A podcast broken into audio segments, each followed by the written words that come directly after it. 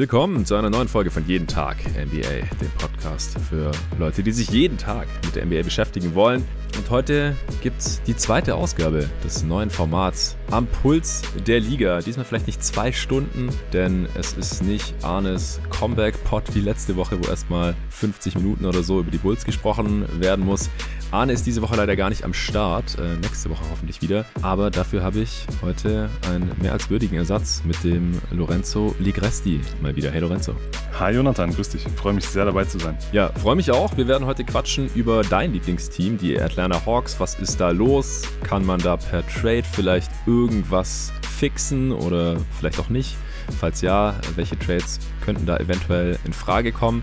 Ansonsten sind äh, Kyrie und Clay ja über die letzten sieben Tage zurückgekehrt. Clay hat jetzt zwei Spiele gemacht, Kyrie drei. Wir haben da mal reingeschaut und werden kurz besprechen, was wir da so gesehen haben und was das jetzt auch jeweils für die Warriors und Nets bedeutet. Äh, du wolltest mal noch über die All-Stars sprechen, da kommen wir dann am Ende zu. Und gleich als allererstes sprechen wir kurz über schlechte Nachrichten. Und zwar, dass äh, Damian Lillard jetzt erstmal für unbestimmte Zeit ausfallen wird. Der muss sich einer OP unterziehen. Und bei Paul George gab es jetzt auch die Meldung von Bleacher Report, dass er eventuell doch auch länger ausfällt mit seiner Ellbogenverletzung, vielleicht sogar für die gesamte restliche Saison. Da werden wir auch kurz drüber sprechen. Aber erstmal, bevor es losgeht, Lorenzo, wie geht's dir? Wie bist du ins neue Jahr 2022 gekommen? Wir haben das letzte Mal Anfang Dezember war das doch, oder? Über äh, das Matchup Warriors gegen meine Phoenix Suns gesprochen. Seitdem ist auch viel passiert in der NBA. Äh, wie hast du das alles so empfunden? Äh, ja, äh, erstmal nachträglich noch frohes neues Jahr an alle Hörer, an alle da draußen. Ja. Ich bin gut reingestartet, äh, bin im Moment ein bisschen im Stress, weil ich für, für die Uni sehr viel zu tun habe mhm. äh, und da werden die nächsten zwei Wochen ein bisschen stressiger. Aber in Sachen NBA, ich versuche so gut wie möglich up-to-date zu bleiben. Wie du sagst, ist viel passiert. Äh, einiges werden wir besprechen heute. Bei mir ist es langsam auch der Schlussspurt, bis es dann für mich nach Los Angeles geht. Ich werde oh ja. eine, eine Reise in die Stadt der Engel unternehmen und das wird für mich das erste Mal in den USA, das erste Mal in, in NBA-Arenen, äh, beziehungsweise im Staples Center. Da bin ich sehr hyped dafür und so langsam rückt das immer näher. Deswegen ja, mir geht's, mir geht's super. Ja, sehr schön. Ich hoffe, das äh, klappt alles mit äh, eurer Reise. Der Kollege Julius Schubert ist ja auch mit am Start äh, und auch André Vogt. Mit den beiden habe ich am Montag ja auch Triple Threat mal wieder aufgenommen. Da haben wir auch schon kurz über Clays erstes Spiel, das war ja Sonntagnacht gewesen, gequatscht. Äh, auch noch über ein paar weitere Themen. Davor gab es ja äh, für die Supporter viereinhalb Stunden über alle 30 Teams, über zwei Pots verteilt, einer gut zwei Stunden, einer zweieinhalb Stunden, einmal Eastern Conference, einmal Western Conference äh, Power Ranking und weil da eben so viel passiert war seit Mitte Dezember, äh, sind die Pots extrem lang geworden, richtige Monster Pots, aber die Supporter haben sich gefreut. Ich habe mich dann auch dagegen entschieden, die irgendwie zwei zu teilen oder so. Äh, ist jetzt auch keine öffentlich geworden, weil ich auf Twitter nochmal das Feedback bekommen habe, dass die Leute halbe Power Rankings nicht so gerne mögen. Äh, aber heute der Pot, der ist mal wieder für alle öffentlich zu hören. Und zwar, weil wir einen Sponsor drin haben, NBA 2K 22 ist mal wieder sehr passend, weil Lorenzo, du bist ja auch Teil der 2K Family, äh, genauso wie meine Wenigkeit. Deswegen, wir quatschen kurz über 2K, ein bisschen Werbung sozusagen, denn ab morgen beginnt die NBA 2K22 Season 4 Hunt for Glory heißt das, also ab Freitag, dem 14. Januar. Das bedeutet einige Neuerungen im Game, unter anderem für mein Team. Es gibt die allerersten Doppel-Signature-Challenges mit Candace Parker, die ich übrigens auch sehr, sehr feiere, als Analystin, natürlich auch als Spielerin. Dwayne Wade, absolute Legende, einer meiner Lieblingsspieler. Dann gibt's den neuen Mind Team Diamond Coach. Äh, das ist auch Candace Parker. Dann gibt's Galaxy Opel Yao Ming Level 40 Belohnung und die Rückkehr der Heatcheck Sammlung und noch vieles mehr. Lorenzo, du bist ja auch ein My Team Spieler im Gegensatz zu mir, ehrlicherweise. Ich habe in letzter Zeit auch viel NBA 2K22 gezockt, aber dazu erzähle ich gleich noch was. Was hältst du von den äh, neuen Sachen hier in der Season 4? Hört sich, hört sich sehr cool an. Also Leute, die wie ich schon seit ein paar Jahren bei My Team dabei sind, wissen, dass wenn, wenn Yao Ming rauskommt, ist es immer eine ganz besondere Art Karte, die sie mir sich da in sein Team holen kann mit seinen riesigen Ausmaßen. Und dadurch, dass es ein Galaxy Opal mit der 97er Stärke, glaube ich, ist, ist dann auch mindestens der Midrange Jumper, vielleicht sogar der Dreier einigermaßen gut dabei. Also das wird schon, ich, ich denke mal, auf den werde ich auf jeden Fall gehen. Und auch die Heatcheck Karten sind immer wieder was Cooles. Das sind Spielerkarten, Der aktuellen NBA-Spielern mit den aktuellen Rostern, die sich, wenn ein Spieler irgendwie eine Monster-Performance hat oder generell sich gerade steigert, die sich dann eben immer aktualisieren im Spiel. Mhm. Und wenn dann LeBron irgendein Monster-Game hat, dann äh, hat er auf einmal eben eine geilere Wertung und kann dementsprechend besser im My-Team genutzt werden. Äh, das ist immer ganz cool, da kann man up-to-date bleiben, welche Spieler gerade gut performen. Dann hole ich mir vielleicht mal die Heat-Check-Karte rein und ähm, das ja macht immer Spaß. Wir hatten ja vor unserer letzten Folge schon mal über die damals neue Season gesprochen und ja. äh, ich kann mich im Prinzip nur wiederholen. Zu einer neuen Season immer viel neuer Content, viel zu tun. Äh, das ist immer ein schöner Stichtag im 2K-Kalender. Ja, sehr schön. Es gibt außerdem äh, neue Tracks im Soundtrack von NBA 2K. Das ist für Leute, die da äh, Stunden um Stunden in den äh, Menüs, um an den Rostern und Sliders rumzuschrauben, verbringen und, und da die Musik laufen lassen von 2K. Es ist immer ganz nice, wenn da mal ein bisschen frischer Wind reinkommt. Das habe ich nämlich auch über die Feiertage ein bisschen machen können tatsächlich. Mal ein paar Abende in mein NBA 2K22 Roster für die äh, Xbox Series X investiert. Das mache ich eigentlich schon seit, boah, ich hab, das habe ich schon bei NBA Live früher gemacht, Anfang der 2000er und irgendwann bin ich zu 2K umgestiegen. Bei mir im Freundeskreis war ich da auch bekannt für, sind immer alle zu mir gekommen, um dann ein bisschen 2K gegeneinander zu zocken, weil ich eben die Roster tagesaktuell gehalten habe. Damals war ja auch die ganzen Konsolen und so, die waren jetzt noch nicht online, da gab es nicht jeden Tag irgendwelche Roster-Updates. Ist gerade ein bisschen schwierig mit diesen ganzen 10-Day Hardship-Contracts, weil die Roster ja dann auch nicht vergrößert werden können und nach paar Tagen muss, muss man dann ja sowieso die Spieler meistens schon wieder rausschmeißen, weil die dann nicht äh, verlängert werden. Also da äh, packe ich jetzt nicht jeden neuen 10-Day Hardship Dude rein. Also Two-Way-Spieler auf jeden Fall und Spieler, die einen Rest-of-Season-Contract haben auch oder wo ich einfach davon ausgehe, die sind jetzt länger Teil des Teams. Das mache ich immer.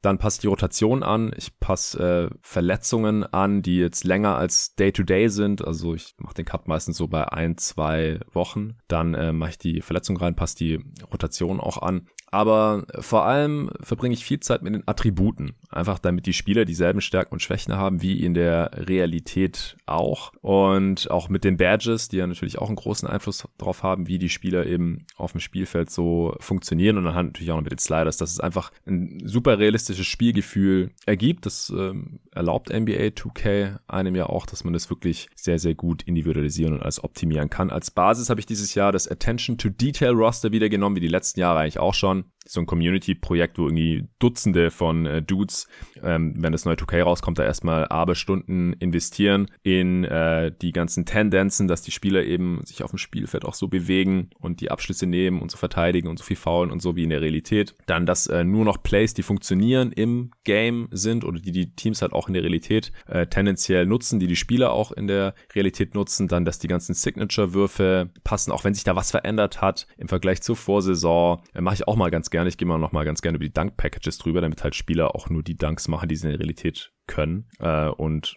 auch die Dunks aber auch können, die sie in der Realität zeigen, dass da nichts nichts fehlt und so, dass das alles cool ist. Dann gibt's Leute, die sich äh, mit den ganzen Accessoires auseinandersetzen. Das ist jetzt nicht so mein Fall und schauen, dass das alles zu 100% passt. Äh, und das nennt sich dann Attention to Detail. Das gibt's auch für verschiedenste Plattformen. Äh, ich ziehe mir natürlich das für die Xbox dann und dann überarbeite ich das nochmal nach meinem äh, jeden Tag NBA-Gusto, wenn man so will. Zum Beispiel, als ich die Eastern Conference Power Rankings vorbereitet habe, am Samstag, als ich damit angefangen habe, habe ich bei jedem Team, wo ich alles recherchiert habe, mir die Notizen gemacht habe und so, das immer auch gleich bei 2K nebenbei eingestellt. Also ich bin noch nicht ganz durch mit den Teams. Äh, wer meinen halbfertigen Kader schon mal anschauen will oder runterladen will, der kann das gerne tun. Äh, findet man man unter dem äh, Fallnamen äh, JTMBAXATD, also jeden Tag MBAX, äh, Attention to Detail soll das heißen. Äh, ich werde hier im Pod aber nochmal Bescheid sagen, wenn ich mit dem Roster dann komplett durch bin. Äh, wahrscheinlich besucht mich David demnächst mal. Ich versuche bis dahin dann fertig zu sein, weil mit dem werden dann auch mal ein paar 48 Minuten Spiele durchgejagt und die sollen natürlich so realistisch wie möglich sein. Da freue ich mich auch schon mega drauf. Ansonsten allen anderen äh, wünsche ich viel Spaß mit der Season 4 von NBA 2K22. Und wir quatschen jetzt über die Atlanta Hawks, würde ich sagen. Lorenzo, du bist Fan. Wir haben zusammen die Preview aufgenommen. Ich glaube, wir hatten sie beide in den Top 3 im Osten oder zumindest in den Top 4 mit Heimrecht. Da sind sie gerade relativ weit davon entfernt. Was ist los mit deinen Atlanta Hawks? Wie würdest du es zusammenfassen? Ja, wie würde ich es zusammenfassen? Die Offense ist überragend, die Defense ist absolut grauenhaft. Ich glaube, damit, damit bringt man es ganz gut unter, unter einen Hut, was gerade abgeht bei den Hawks. Es ist ja. als Fan natürlich ziemlich frustrierend, weil äh, ich habe bei Triple Threat eingeschalten bei euch am Montagabend. Da hattet ihr ja auch die Hawks kurz thematisiert und du hattest auch gemeint, du kannst es dir nicht so wirklich erklären, was denn da los ist defensiv, weil es eigentlich nicht nur am Personal liegen kann. Wir reden ja. gleich auch noch über, über mögliche Trades und so weiter. Aber die Hawks waren ja selbst letzte Saison, als man gesagt hat, die Defense sei ihre Schwachstelle, waren sie ja nicht so schlecht. Ich glaube, sie sind Defensivrating 114,5, Platz 28. Ja da läuft einfach so viel schief. Die Point of Attack Defense ist natürlich auch durch die wieder leider längere Abstinenz von DeAndre Hunter total in den Keller gegangen. Spieler wie Bogdanovic und Hörter haben meiner Meinung nach defensiv sogar Rückschritte gemacht. Trey Young hilft da natürlich auch nicht sonderlich weiter. Mhm. Und letztes Jahr war eben noch Clint Capella der, der Retter in der Not ganz oft und der Fels in der Brandung. Und das ist er einfach diese Saison noch nicht. Der hinkt seiner Form nach seiner Verletzung noch extrem hinterher. Ich finde, er hat sich wieder ein bisschen gesteigert in den letzten, in den letzten paar Wochen. Aber im Großen und Ganzen ist einfach die Defense zu schlecht, um da größere Ambitionen in Richtung ja, Top 6 oder geschweige denn Homecourt hegen zu können. Ja, also ich habe es am Montag auch schon gesagt und wie gesagt, wer Triple Threat nicht live verfolgen kann, montags um 20 Uhr äh, gerne auf YouTube noch On Demand reinziehen, einfach den Kanal suchen, Triple Threat mit äh, André Vogt, Julia Schubert und meiner Wenigkeit und da bequatschen wir auch immer so ungefähr eine Stunde aktuelle NBA-Themen und am Ende widmen wir uns noch den Fragen im, im Chat. Gibt's auch als Podcast, auch da einfach suchen nach Triple Threat in eurem Podcatcher. Nächste Woche übrigens am Mittwoch statt am Montag, dem Montags MLK Day, da kommen äh, schon früh abends viele NBA-Spiele und haben wir gedacht, es ist irgendwie nicht so sinnvoll, dann um 20 Uhr einen NBA-Stream zu machen, während irgendwie drei Spiele gleichzeitig laufen, die, die Leute dann vielleicht auch live gucken wollen. Also nächste Woche dann mal wieder am Mittwoch. Das ist immer so ein bisschen unser Ausweichdatum, falls am Montag irgendwas dazwischen kommt, wie zum Beispiel Beispiel der MLK Day. Ja, und da habe ich auf jeden Fall auch schon gesagt gehabt, ich weiß nicht, ob man da aufpassen muss, dass man das nicht überbewertet, was man bisher gesehen hat von den Hawks. Klar, die Hälfte der Saison ist jetzt gespielt. Sie stehen bei 17 und 23. Das sind 40 Spiele. Es sind nur noch 42 Spiele. Sie sind sechs Spiele unter 500. Sie haben ein negatives Netrating von minus 1,4. Dass sie auch noch underperformen, sind auf 12 im Osten. Es kann nicht so weitergehen. Sie müssen ja Minimum ins Play-In kommen, nachdem sie letztes Jahr in, Eastern, in, den Eastern Conference Finals waren. Das ist ja gar keine Frage. Ich habe übrigens gesehen, dass sie jetzt durch die äh, Niederlagen in den letzten drei Spielen auf jeden Fall, Lakers, Clippers und äh, Heat, ähm, dass sie dadurch jetzt im Vergleich zum letzten Eastern Conference Power Ranking nochmal abgefallen sind, in der Offense nur noch auf sechs sind, aber die Plätze zwei bis sechs sind auch relativ nah beieinander, muss man sagen. Und über die letzten zwei Wochen sind sie auf Platz 30 im Defensivrating. Das ist echt übel, aber ich würde trotzdem aufpassen, weil dieses Team, das es letztes Jahr in die Eastern Conference Finals geschafft hat, das stand so bisher noch sehr selten fit zusammen auf dem Parkett. Und vor allem hat der Andre Hunter auch wieder viel gefehlt. Der kam jetzt letzte Nacht zurück gegen die Heat. Der hatte nur elf Spiele gemacht, ähm, hatte ja im Playoff Run auch schon viel gefehlt mit seiner Verletzung. Damals war es, glaube ich, wieder das Knie, oder? Und jetzt war es aber ja äh, Handgelenk. Also andere Geschichte, zum Glück nicht das Knie. Im Handgelenk mache ich mir weniger Sorgen. Ich fand auch, dass er letzte Nacht sich schon ganz gut bewegt hatte eigentlich. Aber worauf ich hinaus will, ist so die äh, Starting Five, die es letztes Jahr in die ähm, Eastern Conference Finals geschafft hat, die sieht ja ganz gut aus. Also Young, Bogdanovic, Hörter, Collins und Capella. Die haben ein äh, Point Differential von plus 34. 97. Percentile in der Offense, 89. in der Defense. Äh, haben halt auch erst 293 Possessions zusammen gespielt. Das ist immer noch Small Sample Size und natürlich sehr wenig von den äh, fast 3800 Possessions schon, die die Hawks jetzt in dieser Saison gespielt haben. Also weit unter 10 Prozent. Und alle anderen oder viele der anderen Lineups, die haben halt massive Probleme Gerade wenn Capella nicht auf der 5 ist, dann sieht's noch schlechter aus meistens. Äh, vor allem defensiv, dann mit Collins und Gallinari auf den großen Positionen oder man spielt irgendwie Small Ball. Okongwu hat ja auch ganz lang gefehlt, ist jetzt erst wieder zurückgekommen. Also mit Hunter und Okongwu haben einfach zwei der wahrscheinlich drei besten Defender dieses Teams lang gefehlt. Capella war am Anfang der Saison nicht fit. Ich fand ihn jetzt eigentlich auch in den Spielen, die ich gesehen habe, wo er dabei war, sah er ganz okay aus. Ich würde jetzt auch nicht sagen, er ist irgendwie viel schlechter geworden oder so als Defender. Da war auch viel Shooting-Luck der Gegner, also Shooting-Pech teilweise mit ähm, dabei. Am Anfang haben die Gegner einfach die Jumper auch extrem gut getroffen, wenn Capella auf dem Feld war. Da hatte er einfach wenig Einfluss drauf und dann sah die Defense mit ihm nicht so gut aus wie im letzten Jahr. Also da, da kommen viele verschiedene Sachen zusammen, wo ich jetzt nicht sagen würde, das Team ist irgendwie schlecht zusammengestellt. Ich glaube aber trotzdem, dass irgendwas passieren wird, weil ja der GM Travis Schlenk letzte Woche in einem Radiointerview, ich glaube, das war nach der Niederlage gegen die Blazers, ähm, als Trey diese 56 Punkte, 14 Assists aufgelegt hatte und man trotzdem gegen Portland verloren hat. Da hat er gesagt, es wird Moves geben, also plural. Und er hat selber auch gesagt, dass er sich in die Pflicht nimmt, weil er halt dachte, dass man dieses Team so zusammenhalten muss, weil es gut genug sei, was jetzt aber offensichtlich nicht der Fall sei. Dann hat ja Nate McMillan jetzt auch letzte Nacht das erste Spiel in diesem Kalenderjahr gecoacht, weil er im Health and Safety Protocol war. Davor waren äh, viele Spiele der Hawks im Health and Safety Protocol. Er hat irgendwie gesagt, er hat jetzt manche Spiele seit einem Monat nicht mehr gesehen gehabt, hat versucht, das Team irgendwie fern zu coachen, äh, über Zoom, äh, über tausende von Meilen hinweg. Joe Prunty ist eingesprungen, während er draußen war. Also das sind jetzt alles auch echt nicht die idealen Voraussetzungen oder die ideale Bewertungsgrundlage, glaube ich. Und deswegen würde ich trotzdem sagen, wenn man jetzt was macht, dann sollte man, bevor man dieses Team jetzt irgendwie einreißt, wirklich sich das nochmal gut durch den Kopf gehen lassen. Stimme ich dir absolut zu. Also vielleicht nochmal zu den, zu den Line-Up-Daten, die du gerade rausgehauen hast. Ich habe auch ein bisschen bei Cleaning the Glass an den Line-Ups rumgespielt. Mhm. Ich sehe als eines der größten Probleme, dass, wie, wir haben gerade gesagt, Capella ist noch nicht in der Form, in der man ihn bräuchte, um wenigstens wieder eine durchschnittliche Defense aufzustellen. Ja, und jetzt ist er gerade auch wieder raus, weil er umgeknickt ist gegen die Lakers. Ja, genau.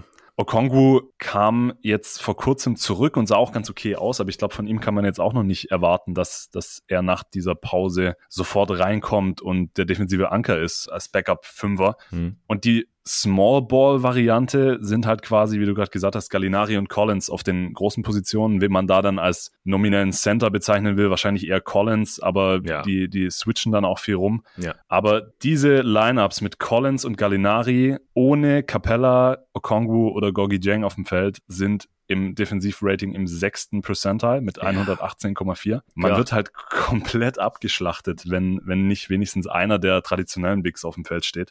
Und ich hatte die, vor der Saison die Hoffnung, ich glaube, wir haben in der Preview drüber gesprochen. Ich hatte angesprochen, dass ich finde, dass Collins in den Playoffs sich defensiv gegen Spieler wie Randall und Harris sehr gut geschlagen hatte. Und ich hatte gehofft, dass er eben noch weiter Fortschritte machen kann. Aber Collins als bester Defensiv-Big auf dem Feld können wir, glaube ich, inzwischen abhaken. Das funktioniert funktioniert einfach nicht und ich glaube, das mhm. wird auch langfristig eher nicht funktionieren. Und deswegen braucht man einen solchen Big. Ich bin überzeugt davon, dass Capella das wieder sein kann im weiteren Verlauf der Saison. Wie gesagt, er hat sich gesteigert und ich glaube, er kann wieder auf die Form kommen. Vielleicht nicht ganz die Form, die er letzte Saison hatte, aber ähm, generell im Roster. Hunter ist jetzt wieder da. Reddish ist vielleicht der frustrierendste Spieler der gesamten NBA.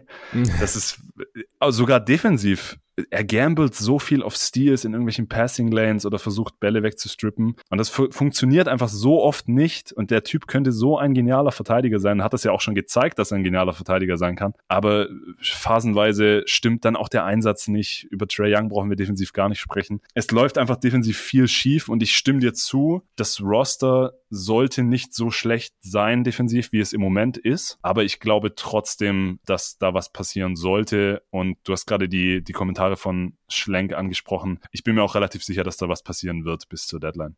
Ja, dann ist es nur die große Frage, was da passieren sollte. Am Montag wurde ja mal wieder Ben Simmons, also bei Triple Threat, in den Raum geschmissen. Ich habe gesagt, würde ich auf keinen Fall machen, weil meiner Meinung nach ist Simmons und Capella halt in den Playoffs offensiv No-Go. Also damit kommst du einfach nirgendwo hin. Damit wirst du in den Playoffs garantiert nicht besser. Unterm Strich meiner Meinung nach, klar, defensiv wirst du besser, keine Frage. Aber offensiv klar, ein, zwei Runden kannst du damit vielleicht mal gewinnen, aber ich glaube, bei den Hawks, die wollen ja wahrscheinlich mindestens, das Minimalziel ist ja wahrscheinlich wieder in die Eastern Conference Finals zu kommen, das zu bestätigen. Und mittel- bis langfristig mit diesem Core dann aus Simmons, Young, Capella, die alle auch noch unter 30 sind, will man ja vielleicht mal dann auch weiterkommen in die Finals oder vielleicht sogar die Championship gewinnen, ja. Und das ist meiner Meinung nach in der NBA heutzutage nicht möglich, wenn du zwei Dudes auf dem Feld hast gleichzeitig, die niemals einen Dreier nehmen werden und wo das die Gegner auch wissen und spätestens in den letzten beiden Playoff-Runden gnadenlos ausnutzen werden.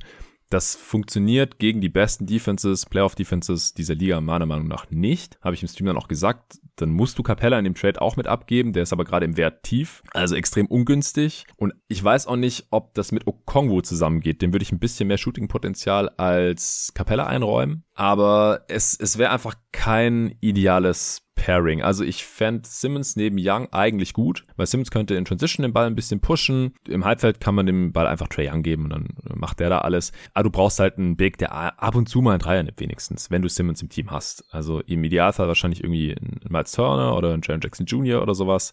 Aber halt nicht ein Clint Capella. Das, das geht meiner Meinung nach überhaupt nicht. In der Regular Season vielleicht schon, aber Julius und André Vogt haben mir da beide ein bisschen widersprochen direkt. Ich wollte da keine Diskussion aufmachen. Wir sind dann auch zum nächsten Diskussionspunkt Punkt übergegangen. Aber du hast dich direkt nach dem Stream auch bei mir gemeldet per Sprachnachricht.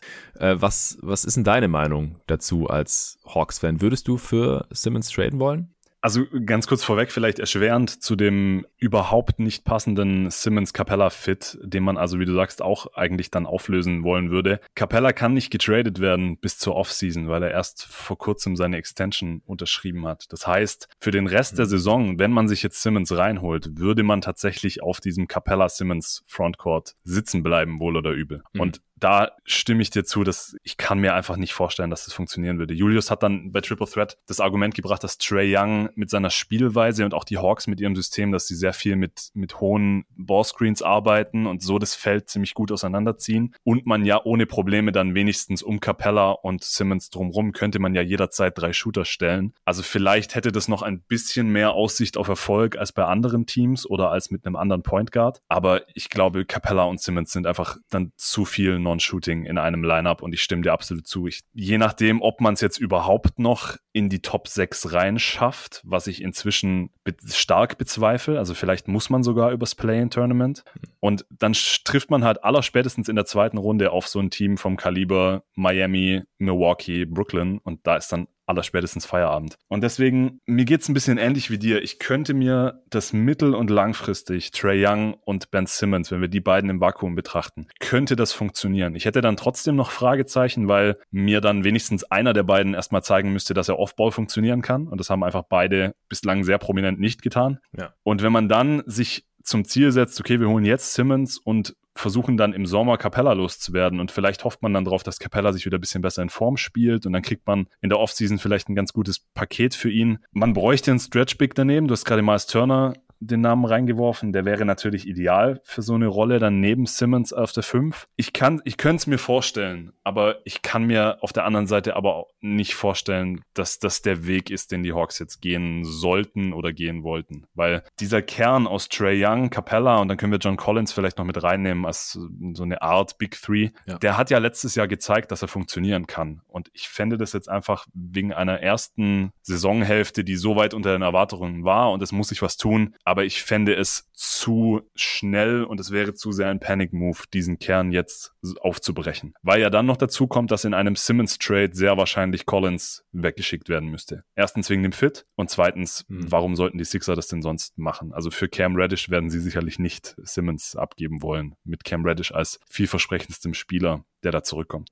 Ja, denke ich auch. Und dann haben die Sixers ja angeblich auch schon abgelehnt. Anscheinend reicht ihnen Collins als Gegenwert nicht, was ähm, ganz guter Hinweis darauf ist, was Daryl Morey sich immer noch als Gegenwert für Simmons so vorstellt. Also ich sehe schon, dass der Fit mit Embiid nicht ideal ist, aber ich weiß nicht, ob er einen besseren Spieler oder besseren Fit bekommt als ein John Collins äh, plus X ja wahrscheinlich noch dann irgendwie Cam Reddish oder sowas für Ben Simmons, aber das ist ein, ein anderes Thema. Ich glaube, wenn ich ganz kurz einhaken ja. darf, ich glaube tatsächlich, dass der Fit von Collins neben Embiid den stelle ich mir sogar ziemlich gut vor. Weil Collins diese Saison, ich glaube, 43 Prozent seiner Dreier trifft und aber trotzdem dann eventuell in, in Lineups, wenn Embiid mal auf der Bank sitzt oder auch neben Embiid als diese Rolle als dynamischer Roller einnehmen kann. Also rein basketballerisch kann ich mir das schon ganz gut vorstellen. Die Frage ist halt, ob Collins das will. Also angeblich hat er ja sich erneut beschwert über seine geringe offensive Rolle bei den Hawks und ich kann das sogar ein Stück weit nachvollziehen. Ich habe irgendwie neulich gelesen, dass seine, seine Field Goal Attempts und seine Usage Rate sind in den letzten drei Saisons stetig bergab gegangen. Ja, ich glaube, ja. seine Usage ist irgendwie die geringste seit seiner Rookie-Season. Also man kann schon nachvollziehen, dass es ihn frustriert. Er hat jetzt aber auch ein Interview gegeben bei The Athletic, wo er das wieder ein bisschen von sich geworfen hat, hat gesagt, this is where I want to be und so weiter. Mhm. Also was da jetzt stimmt und was nicht, das wissen nur die Hawks selber und er selber. Aber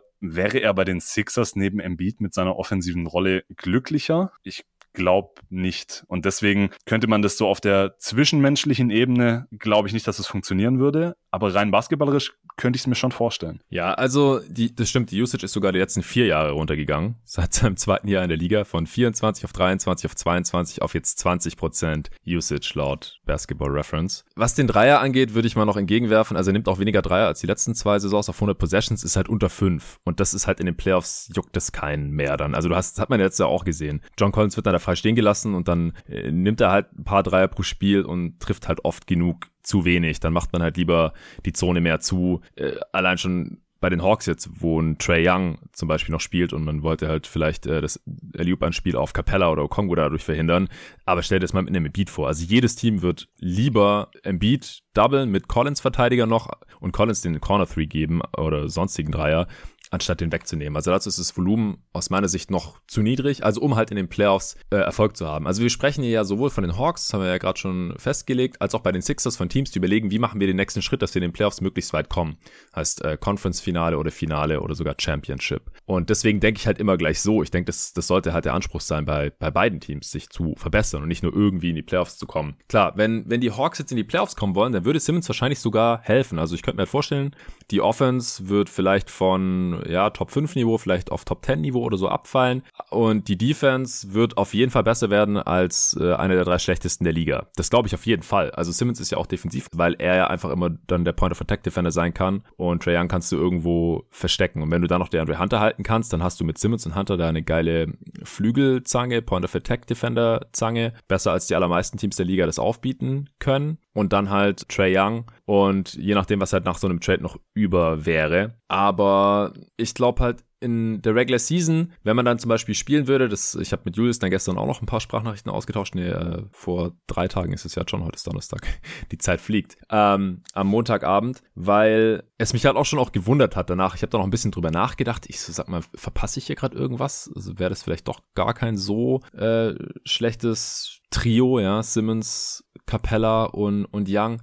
Wie gesagt, in der Regular Season gehe ich da mit, aber das ist ja nicht das, sollte nicht das Ziel sein, dieser Hawks jetzt hier noch irgendwie mit Ach und Kraft die Playoffs zu erreichen, sondern halt an den Erfolg der letzten Saison anzuknüpfen und wieder halt vielleicht ein, zwei, drei Playoff-Runden gewinnen zu können. Und in der Regular Season, klar, da, spielst du vielleicht Pick and Roll mit Simmons und Trey Young. Simmons war aber noch nie ein guter Rollman in seiner gesamten Karriere bisher, das haben wir dazu gesagt. Aber gehen wir davon aus, der kann das dann auf einmal und du hast halt Capella im Dunker-Spot stehen und noch zwei Shooter mit Hörter und Bogdanovic oder so in den Ecken. Dann hast du da vielleicht genug Platz. Aber in den Playoffs, da wird es ja einfach geswitcht, das Pick and Roll mit Simmons und Young. Und Simmons kann kein Mismatch ausnutzen im Halbfeld und Trey Young, dann muss der halt ständig irgendwie gegen ein Mismatch vielleicht auch nur vermeintliches Mismatch dann irgendwie One-on-One kreieren oder sowas. Also da sehe ich einfach keine konstant gute Offense mehr gegen die Milwaukees und Miamis dieser Liga. Das glaube ich einfach nicht. Und dann kommt ja noch dazu, dass manche Teams dann vielleicht das schon pre-switchen oder so, ja, so, so Scram-Switches und solche Geschichten, dass sie dann immer den idealen Defender sogar äh, nach diesem Switch dann gegen Young haben. Also wenn, wenn das dann Erfolgsrezept ist, das Simmons, Trey Young, Pick and Roll oder Hauptargument dafür, dass es doch eine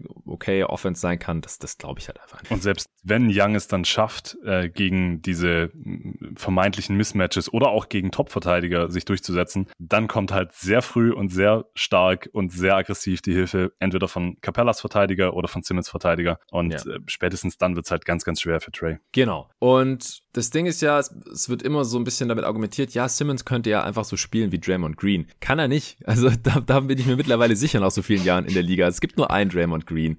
Er, da kann nicht mal ansatzweise in diese Richtung spielen, weil er ist überhaupt nicht dieser Help-Defender und er ist bei aller Liebe auch Draymond ist echt kein geiler Shooter oder sowas, ja, aber er nimmt wenigstens ab und zu mal einen Dreier, wenn er weit offen steht. Simmons macht es niemals. Draymond Green hat in einem Finals-Spiel schon mal sechs Dreier getroffen. Also ich glaube, wenn Simmons in einem Playoff-Spiel mal einen Dreier trifft, dann gehen schon alle feiern. Das, das, das sehe ich einfach nicht mehr kommen. Und dazu muss man ja auch noch sagen, Draymond Green ist, was er ist, weil er mit Curry spielt. Curry ist, was er ist, weil er mit Draymond spielt. Aber Curry ist auch ein ganz anderer Spielertyp als Trae Young zum Beispiel. Trae Young macht ja gar nichts Offball, hast du vorhin selber schon angesprochen. Und Curry lebt von seinem Offball-Movement, ist wahrscheinlich der beste Offball-Spieler dieser gesamten Liga, vielleicht sogar all-time. Also ich, ich sehe einfach nicht, wie das in den Playoffs irgendwie sinnvoll sein könnte. Es sei denn, man tradet dann irgendwann noch Capella weg gegen einen, gegen einen Stretch-Big. Äh, Stretch Rim Protector muss es ja sogar sein, weil wie gesagt, Simmons ist auch kein geiler Help Defender oder Rim Protector oder irgend sowas in der Art gewesen bisher in seiner Karriere, trotz seiner Länge. Deswegen, also Simmons in Atlanta sehe ich persönlich nicht. Also was heißt, es kann natürlich irgendwie passieren. GMs machen manchmal Sachen, die ich nicht erwarten würde oder die ich nicht machen würde, gar keine Frage.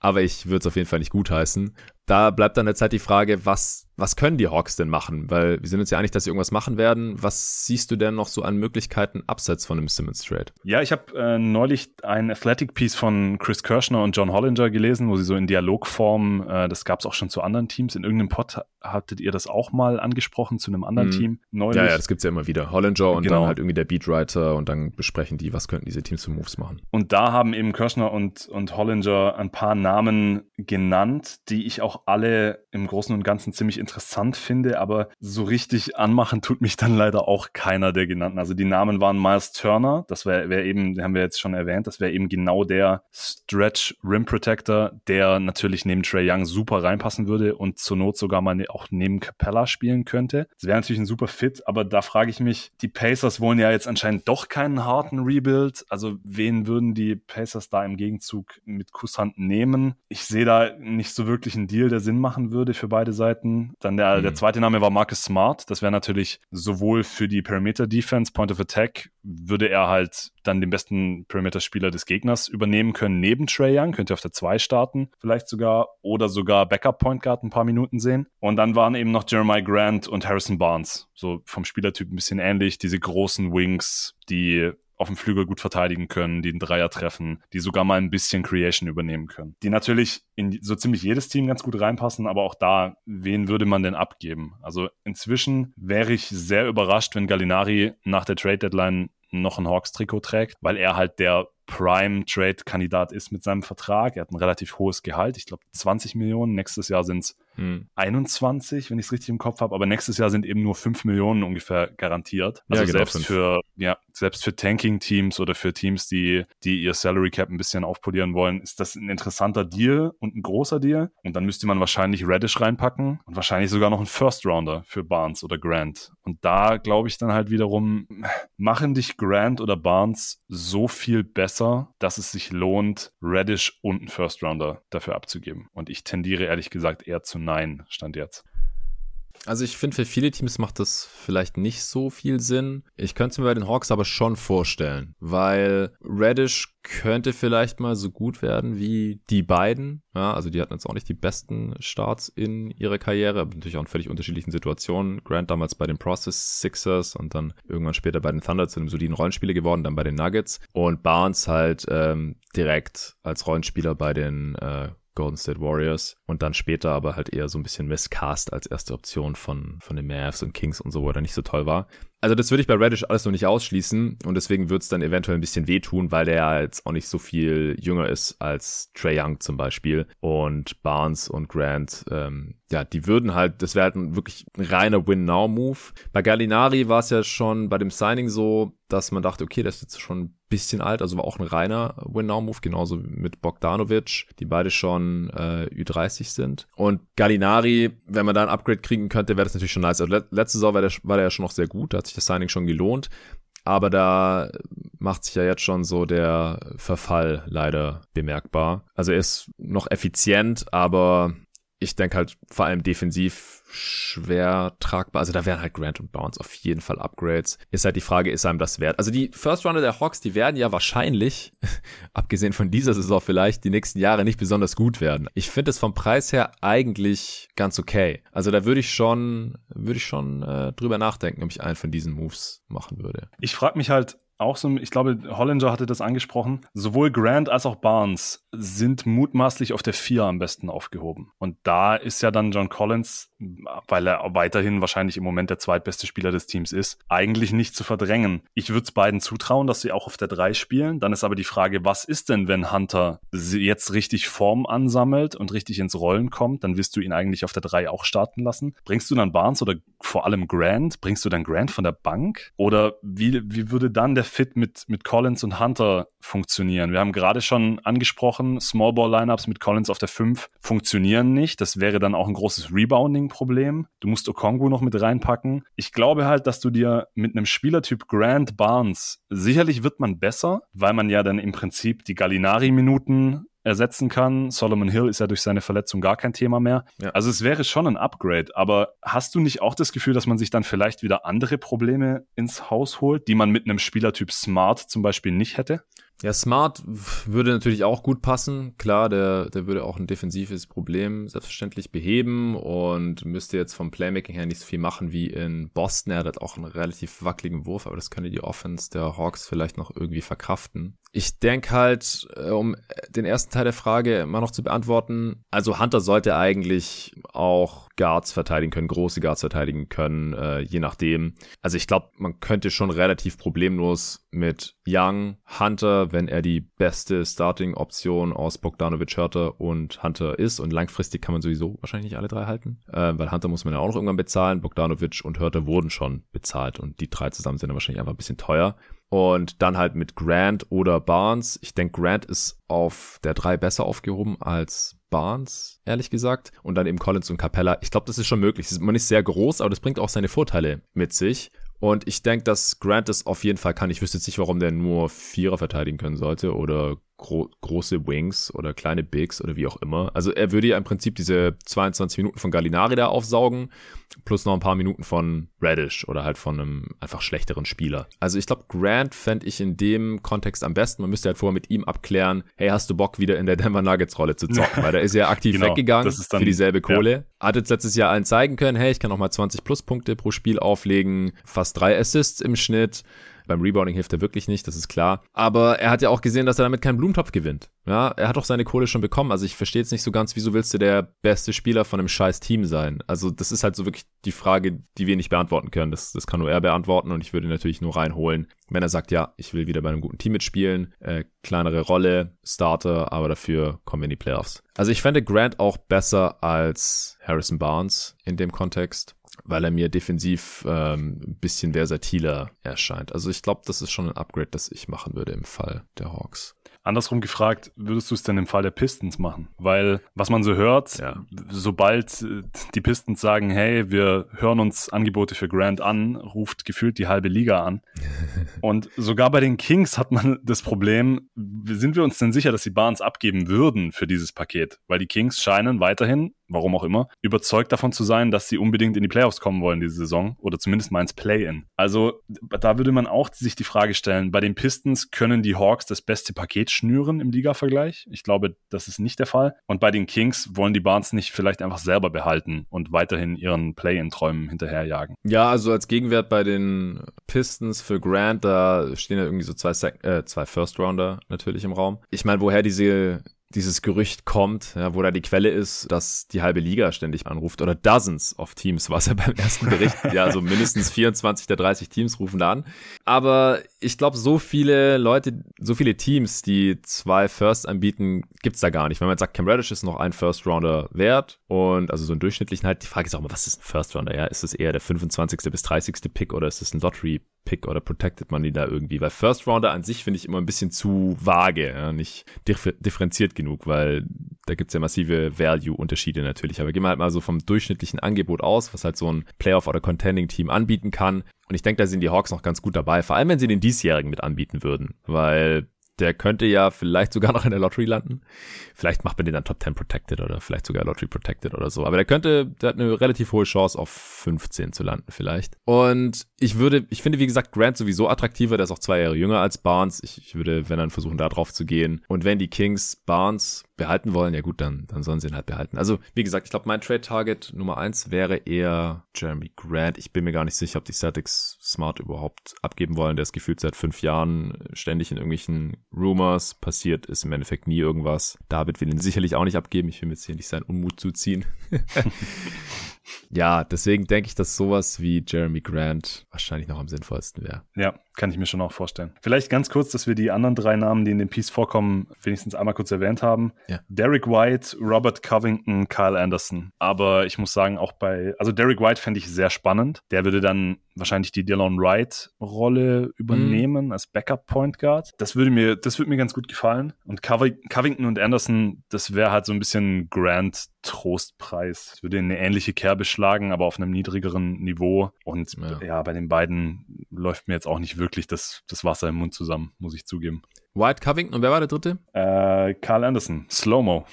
Hm. Ja, den, ich finde ihn auf der 3 nicht so gut aufgehoben, ehrlich gesagt. Deswegen wäre der für mich raus. Covington finde ich halt interessant, weil, also vor allem, wenn man Hunter noch hält, dann, also Covington darf halt auf keinen Fall der Point of Attack Defender sein. Das, ja. Der ist da sowas von miscast in dieser Rolle, jetzt auch gerade wieder in Portland schön zu sehen. Ich verstehe das nicht, wieso er immer wieder in diese Rolle gezwängt wird, wenn er einfach offensichtlich äh, war. Er ist ein geiler Help Defender. Und der könnte halt allein durch seine Help Defense den Hawks extrem helfen, glaube ich. Auch von der 3 neben Collins, aber da könntest du ja dann auch, also, ja, ist halt die Frage, ob man da Gallinari in diesen Trade reinsteckt. Aber wenn man im Prinzip sagt, Gallinaris äh, Minuten aufsaugen, plus noch halt, ähm, meinetwegen wieder die von Radish oder sowas, äh, von der Bank, ich glaube, dann, dann wird auch Collins auf der 5 spielbarer, weil er einfach defensiv so viel besser ist als Gallinari in der Help. Äh, dann hast du da trotz Smallball eine einigermaßen solide Rim Protection. Das, das stelle ich mir eigentlich auch ganz gut vor. Und der dürfte bisschen günstiger als Jeremy Grant wahrscheinlich sein. Hat zwar, als er zu den Blazers ging, auch noch zwei Firsts gekostet, aber ich glaube, den Blazers ist es hier auch wichtig, überhaupt noch irgendwie einen Gegenwert zu bekommen und unter die Luxury Tax zu kommen. Und Covington ist halt im Sommer auch einfach Free Agent. Also dann hat man gar keinen Gegenwert mehr. Der verdient halt nur 13 Millionen und dann kannst du Gallinari da zum Beispiel schon mal nicht hinschicken. Da musst du den Blazers noch irgendwas abnehmen. Covington und Nance Jr. vielleicht? Ich glaube nicht, dass die Blazers das machen würden, aber von mir aus gerne. Ich bin großer Larry Nance Jr. Fan. ja, also dann, dann musst du halt wahrscheinlich, musst du vielleicht Radish und den First mitschicken und halt Gallinari mit reinpacken, damit es von den Gehältern passt. Weil dann hättest du halt die Defense, glaube ich, also das haben die Blazers sich zwar auch erhofft, denn es klappt überhaupt nicht, aber ich halte da McMillan halt schon nochmal für den etwas beschlageneren Coach als Billups, dass er das dann irgendwie hinbekommt. Also das wäre vielleicht noch eine Idee. Weil die Blazers, können wir jetzt vielleicht auch schon mal kurz vorgreifen, Damon Lillard äh, kam letzte Nacht die Meldung von äh, Shams Charania und Co., dass er sich einer OP unterziehen wird, um äh, seine Bauchmuskelverletzung da hoffentlich endgültig mal zu beheben. Das hatte ich ja schon im letzten Western Conference Power Ranking befürchtet, weil er ja wieder ausgefallen war äh, für, für ein paar Spiele und dann sollte er reevaluiert werden und jetzt ja, wurde irgendwie eine zweite Meinung eingeholt und er muss operiert werden und fällt für unbestimmte Zeit aus und die Blazers sind ja sowieso schon sehr weit weg von dem Playoff-Platz aktuell und es wird ohne Dame wahrscheinlich nicht besser, auch wenn sie gerade mit einem brandheißen Anthony Simons ein paar Spiele in Folge gewonnen haben, aber ich glaube, das ist jetzt nicht so wirklich nachhaltig. Also ich kann mir sehr gut vorstellen, dass jetzt gerade Expiring Contracts wie der von Covington zur Deadline einfach höchst bieten, verschachert werden. Man hat ja Larry Nance Jr. im letzten Sommer reingeholt und dafür auch den First Rounder gezahlt, den ja die Bulls jetzt haben, weil man auch gehofft hat, dass der der Defense weiterhelfen können wird. Der hat noch ein Jahr Vertrag, aber das hat bisher auch nicht funktioniert. Dieses Jahr wird man nicht mehr viel gewinnen. Kann mir auch vorstellen, wenn man da den First im Endeffekt wieder zurückbekommt, dass man den auch abgeben wird und dann halt noch mit Cam Reddish ein ganz nettes Talent äh, und dann halt noch Gallinari, dem man nächste Saison dann nur 5 Millionen zahlen muss, statt den knapp 10 Millionen, die Nance Jr. geschuldet werden. Ja, Nurkic läuft auch aus. Der verdient 12 Millionen. Das wird auch spannend. Äh, ich weiß jetzt auch nicht, ob der bei anderen Teams so viele Begehrlichkeiten wecken wird oder ob man dann sagt, wir versuchen den im Sommer zu halten. Weil das Ding ist, habe ich jetzt vorhin auf Twitter auch schon gelesen, manche sagen jetzt, war es das jetzt mit Dame in Portland? Was waren deine ersten Gedanken, als du gesehen hast, dass Lillard jetzt für unbestimmte Zeit raus ist? Dass die Blazers in einer wahnsinnig prekären Lage dadurch jetzt sind, weil ja vor der Saison dieses Damoklesschwert Lillard will irgendwann vielleicht raus über ihnen hing. Dann hat sich jetzt McCollum verletzt. Also man hat auch, ich weiß nicht, ob man noch mehr Evidence braucht, wie der Lillard-McCollum Backcourt funktioniert und wie er vor allem nicht funktioniert. Aber mhm. vielleicht hat man sich ja eingeredet, man, man wartet da mal noch ab. Ja, mit neuen man Coach hat, und so. Ja, ja vielleicht hatte man da die Hoffnung, dass Billups das ein bisschen rumkrempeln kann. Die Defense ist wieder absolut desaströs, sogar noch schlechter als die Defense der Hawks, hey. ähm, ja. Aber es, es, ist, es macht es natürlich viel, viel schwieriger. Also erstens glaube ich, dass die äh, Lillard-Trade-Gerüchte dadurch etwas abflachen dürften, weil ich weiß nicht, ob ja. sich dann jetzt Teams wie die Sixers zum Beispiel jetzt sofort auf Lillard stürzen. Selbst wenn man sich keine Sorgen macht, wie ihn die Verletzung langfristig weiterhin beeinflusst, fällt er nun mal jetzt einfach für einen Großteil der verbleibenden Saison aus. Und das macht es, glaube ich, deutlich uninteressanter für die Sixers zum Beispiel. Aber auf der anderen Seite, die Blazers haben sich ja auch auf die Fahne geschrieben gehabt, dass man die dieses Roster um Damian Lillard herum am besten schon in dieser Saison so gut wie möglich aufbauen will, um ihn doch noch davon zu überzeugen, dass er eben da bleibt. Und ich hatte das Gefühl vor der Saison, dass wenn diese Saison in die Hose geht, dass Lillard dann weg sein könnte oder dass es dann zumindest deutlich schlechter aussieht. Und jetzt verliert man diese Saison im Prinzip komplett, ohne gesehen zu haben, zumindest langfristig, wie funktioniert Lillard unter Billups, wie funktioniert vielleicht die Defense langfristig, auch wenn ich da ehrlich gesagt keine großen Hoffnungen mhm. habe. Was kann man vielleicht bis zur Trade Deadline bewegen und das Roster ein bisschen umstellen um Lillard herum? All das fällt nun mal jetzt weg. Und im Prinzip ist man jetzt nach der Saison in der Offseason am gleichen Punkt, wie man vor der Saison war. Außer dass man vielleicht, wir haben gerade drüber gesprochen, so jemand wie Covington loswerden konnte und dann irgendeinen anderen fünften, sechsten Mann der Rotation reinbekommen hat. Aber man, man kann jetzt keinen McCollum-Trade irgendwie anpeilen. Also man kann es schon anpeilen, aber man wird dann nicht sehen, wie der neue Star neben Lillard funktioniert. Es ist eine ganz, ganz komische Situation für die Blazers. Ja, es macht es auf jeden Fall irgendwie spannend jetzt, äh, wer da getradet wird und so. Aber ich finde eigentlich, dass es dadurch ein bisschen den Druck rausnimmt für die Trailblazers, weil man war eh schon mies. Ja? Und jetzt hat man wenigstens die Entschuldigung, ja, Lillard war halt verletzt den Großteil der Saison. Ja, und dann kann man ohne schlechtes Gewissen äh, unter die Luxury Tax kommen, also Salary dumpen, weil das wäre einfach schwierig gewesen, ohne dabei das Team aktiv schlechter zu machen. Das wäre wahrscheinlich auch nicht so gut angekommen bei einem fitten Damian Lillard, der um die Playoffs kämpft. Man kann äh, Lillard jetzt in Ruhe auskurieren lassen. Man kann äh, McCollum in Ruhe auskurieren lassen. Und man kann halt auch ganz hemmungslos äh, Covington und alle anderen Spieler, die man jetzt nicht langfristig halten möchte, die irgendwie einen Gegenwert noch einbringen könnten, sei es jetzt für eine kurzfristige Zukunft mit Lillard und McCallum oder halt einfach für Assets, die man dann wieder weiter traden kann für Veterans im Sommer. Also Picks oder jungen Spieler wie Reddish, den kriegst du im Sommer wahrscheinlich auch wieder los, wenn du dann eher Win-Now-Pieces brauchst. Oder wenn du dann sagst, wir sammeln das jetzt einfach schon mal an und dann sind wir flexibel und wenn Lillard im Sommer nicht verlängern will für 107 Millionen Dollar, was äh, finanziell natürlich sehr lukrativ ist für zwei weitere Jahre dann nochmal, also vorzeitig hinten dran an seinen aktuell schon sehr, sehr teuren Deal, dann stehen die Zeichen ja vielleicht so ein bisschen auf Abschied und dann kann man ihn ja immer noch traden, wenn er denn dann weg möchte. Ich kann es total nachvollziehen, dass man ihn jetzt noch nicht getradet hat, weil du tradest halt nicht deinen absoluten Franchise-Spieler, der von der Fanbase vergöttert wird, wenn der nicht weg will. Ja, vielleicht sind seine Prioritäten einfach so, hier, ich kann hier super viel verdienen und ich bin hier der Mann in Portland und wir waren ein paar Mal in den Playoffs und ob ich am Ende den Titel gewonnen habe oder nicht, das ist jetzt nicht meine absolute Priorität. Ich muss jetzt nicht dafür mich irgendwelchen anderen Stars anschließen oder einen Trade erzwingen oder irgendwelche solche Sachen. Wissen wir ja nicht. Ja, er sagt, er will hier bleiben.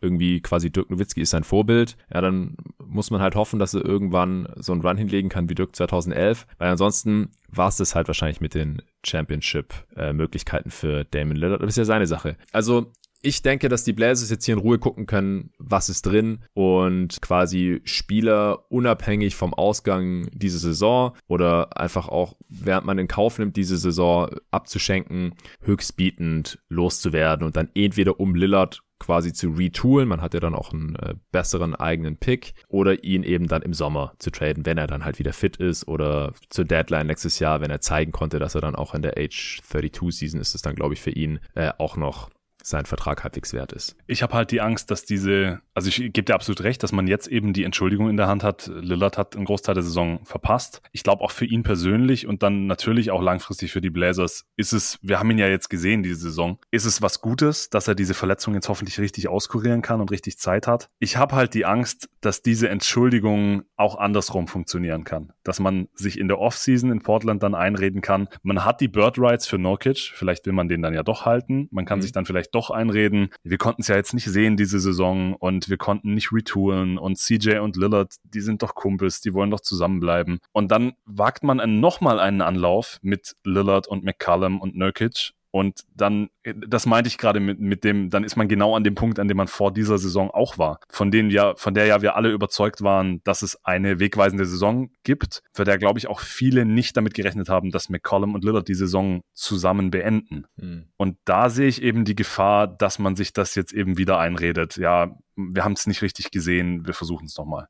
Man hat jetzt halt ein neues Management und Olshay hatte halt McCollum gedraftet und äh, ja, war deswegen halt ein bisschen verliebt in ihn und was er da noch äh, gefunden hat, ich glaube an 10 wurde er damals gedraftet und er ist im Endeffekt jetzt, ich glaube bei der Redraft hatten wir ihn an 3, wenn mich gar nicht alles täuscht. Mhm. Also das war, war ein geiler Pick so, aber der Fit mit Lillard war halt einfach suboptimal Und das hat halt All Shay irgendwie nie so gesehen oder, oder wenn dann halt irgendwie viel zu spät. Und ist natürlich jetzt schade, dass McCollum äh, verletzt ist. Deswegen wird's, ja, vielleicht, wenn er jetzt bald zurückkommt und dann wieder gleich super aussieht, dann hat er vielleicht noch einen soliden Trade-Wert zur Deadline, aber er ist halt auch tendenziell überbezahlt für jemanden, der noch nie All-Star war mit über 30 Millionen pro Jahr, noch für einige Jahre.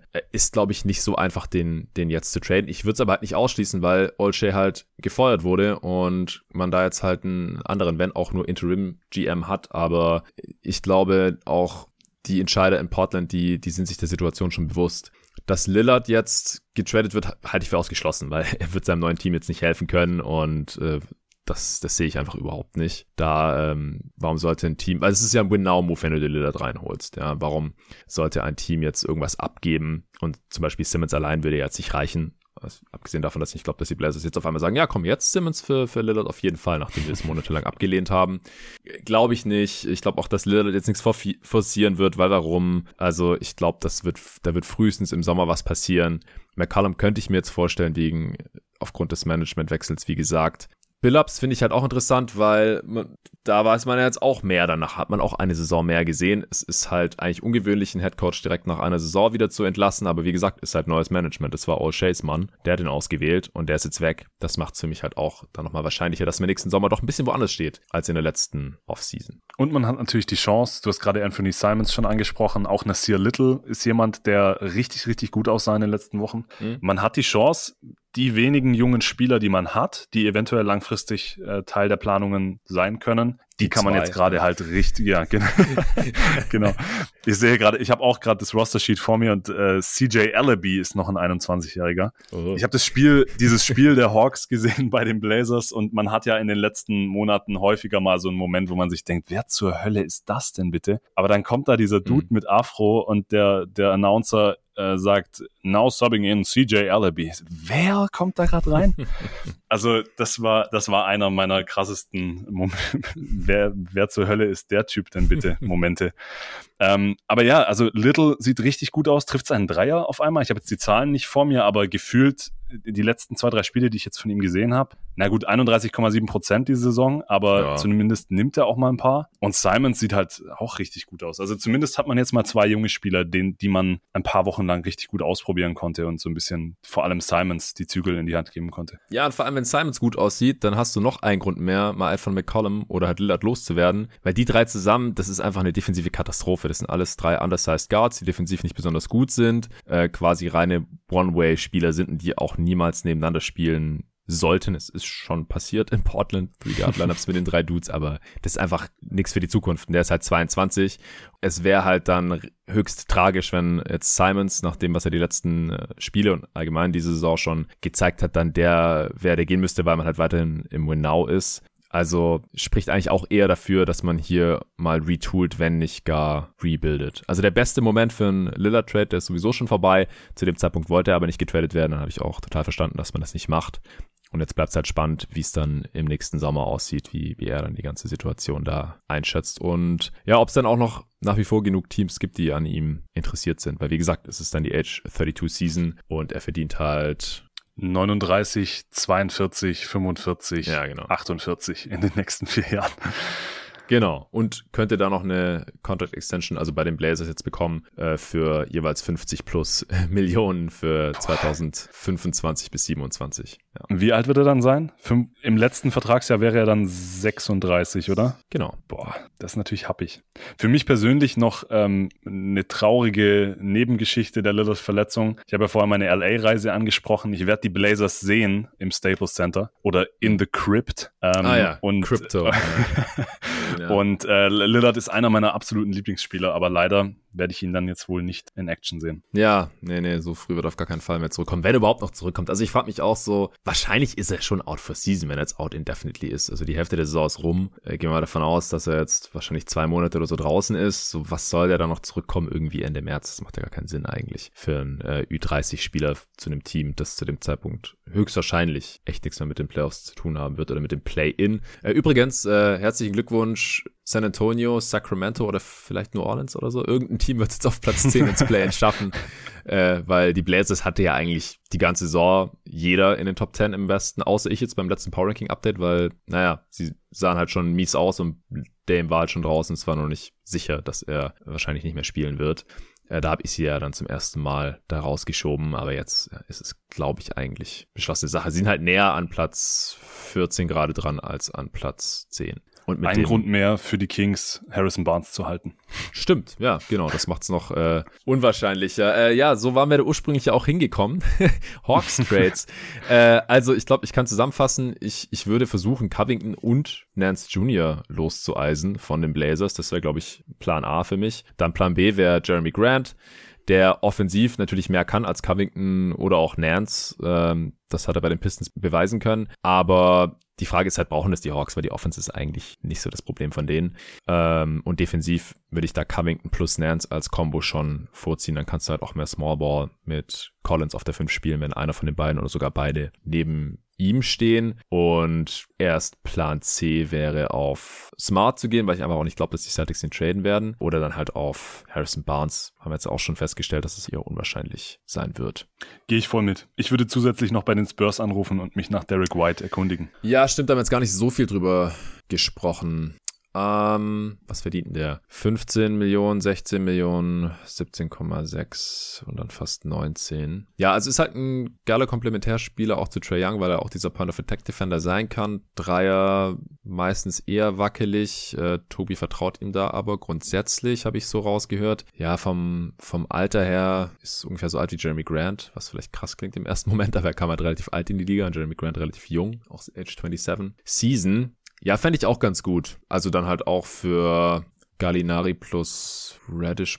Wahrscheinlich braucht er keine zwei Picks. Ich kann den Value von White gerade relativ schlecht einschätzen. Was würdest so du denn für den abgeben? Auch. Ja. ja, schwierig. Also vom, vom Salary her müsste man ja, hat man keinen Contract, der genau passen würde und auch nicht grob. Also es müssten dann wahrscheinlich Delon Wright und Radish. Da könnte man, da kommt man ganz gut hin. Und Delon Wright würde ich in dem Deal dann schon versuchen abzugeben, weil sonst habe ich mit White und Wright, oh Gott, mm. ja, ja. sonst habe ich mit, mit den beiden äh, ziemlich gleiches Skillset, nur eben, dass Derek White das deutlich besser macht, was, was Wright bislang, der mir gar genau. nicht so schlecht gefällt bislang diese Saison, aber er ist einfach nicht der Backup-Point Cut, den man gerne Du hast ihn schon als G-Liga bezeichnet und da würde ich ganz gerne noch anfügen, dass selbst DeLon Wright in der G-League MVP wäre. Ja, also G-League ja, ist echt, ja, also ich meine, Chris Boucher war da auch schon MVP und Paul Reed und so. Also wirklich, also Paul Reed ist, ist ein Fringe-NBA-Spieler gerade, der war letzte Saison MVP in der G-League. Also ein gestandener NBA-Spieler wie DeLon Wright, der schon Starter war oft in seiner Karriere, der wird in der G-League wahrscheinlich einfach MVP. So, das so war natürlich auch nicht so. ganz ernst gemeint, dieser Tweet. Das war das äh,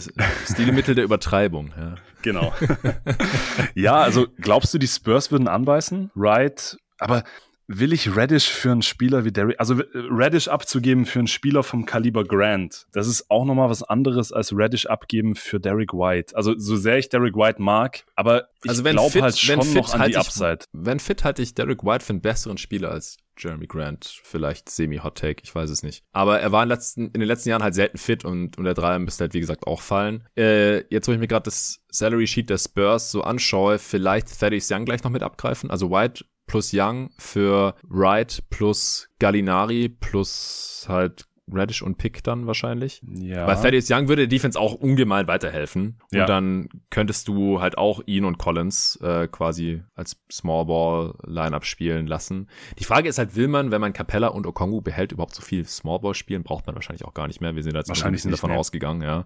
Zumal ja Okongu in den, in den Playoffs letztes Jahr auch ziemlich gut aussah. Ja, in, ja. In seinem Debüt da. Also. Ja, genau. Und Spurs Trades während der Saison sind sowieso extrem selten, deswegen weiß ich gar nicht, ob man da so viel Zeit drauf verwenden sollte. Die sind jetzt auch in der Situation, in der sie ja, die letzten 25 Jahre eigentlich nie waren. Aber ja, ich weiß nicht, ob die gleich zwei Spieler traden würden. Also Young wahrscheinlich schon, der ist ja auch kein Teil der Rotation, wenn alle fit sind. Aber dass sie Derek White jetzt während der Saison abgeben, das glaube ich auch erst, wenn ich sehe, ehrlich gesagt. Von daher glaube ich, können wir es jetzt auch dabei belassen. Also wir können zusammenfassen, wir sind uns gar nicht mal so sicher, dass die Hawks jetzt hier dieses Team auseinanderreißen sollten, oder? Aber wir gehen halt davon aus, dass sie irgendwas machen werden. Genau, so, so kann man es ganz gut zusammenfassen, glaube ich. Ja. Dann sind wir einfach mal gespannt, was dabei rauskommt. Unsere Gedanken dazu sind jetzt hoffentlich klar geworden nach, ja, ich glaube, einer Stunde oder so. äh, ich habe schon gesagt, heute werden es keine zwei Stunden, weil ich nicht mit Arne über die Bulls spreche, aber dann spreche ich mit dir über die Hawks, das kommt auch selber raus. Aber wir haben auch über die Blazers gesprochen, muss man dazu sagen. Wir genau. müssen jetzt auf jeden Fall äh, mal über die Rückkehrer sprechen. Äh, fangen wir vielleicht mit Kyrie an, denn äh, der hat schon mehr Spiele gemacht. Drei an der Zahl, dafür weiterhin nur die Auswärtsspiele spielen. Zum Spiel gegen die Pacers habe ich in im Eastern Conference Power Ranking Update schon was gesagt, deswegen habe ich mich jetzt hier auf das Spiel gegen Portland und das Spiel gegen Chicago von letzter Nacht konzentriert. Ja, vielleicht so dein erster Eindruck. Du hast ja auch äh, ein paar der Spiele gesehen mit Kyrie. Was hältst du bisher so von seiner Rückkehr?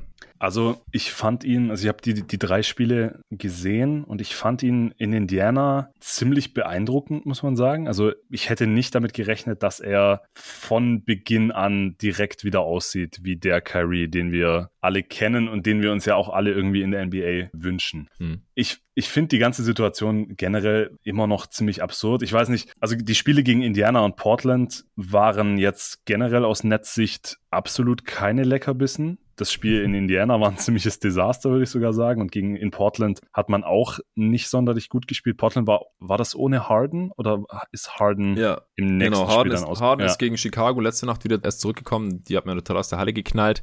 Äh, gegen Portland hat man ja sogar verloren. Und ja, wir haben gerade über Portland genau. gesprochen. Ja. ja.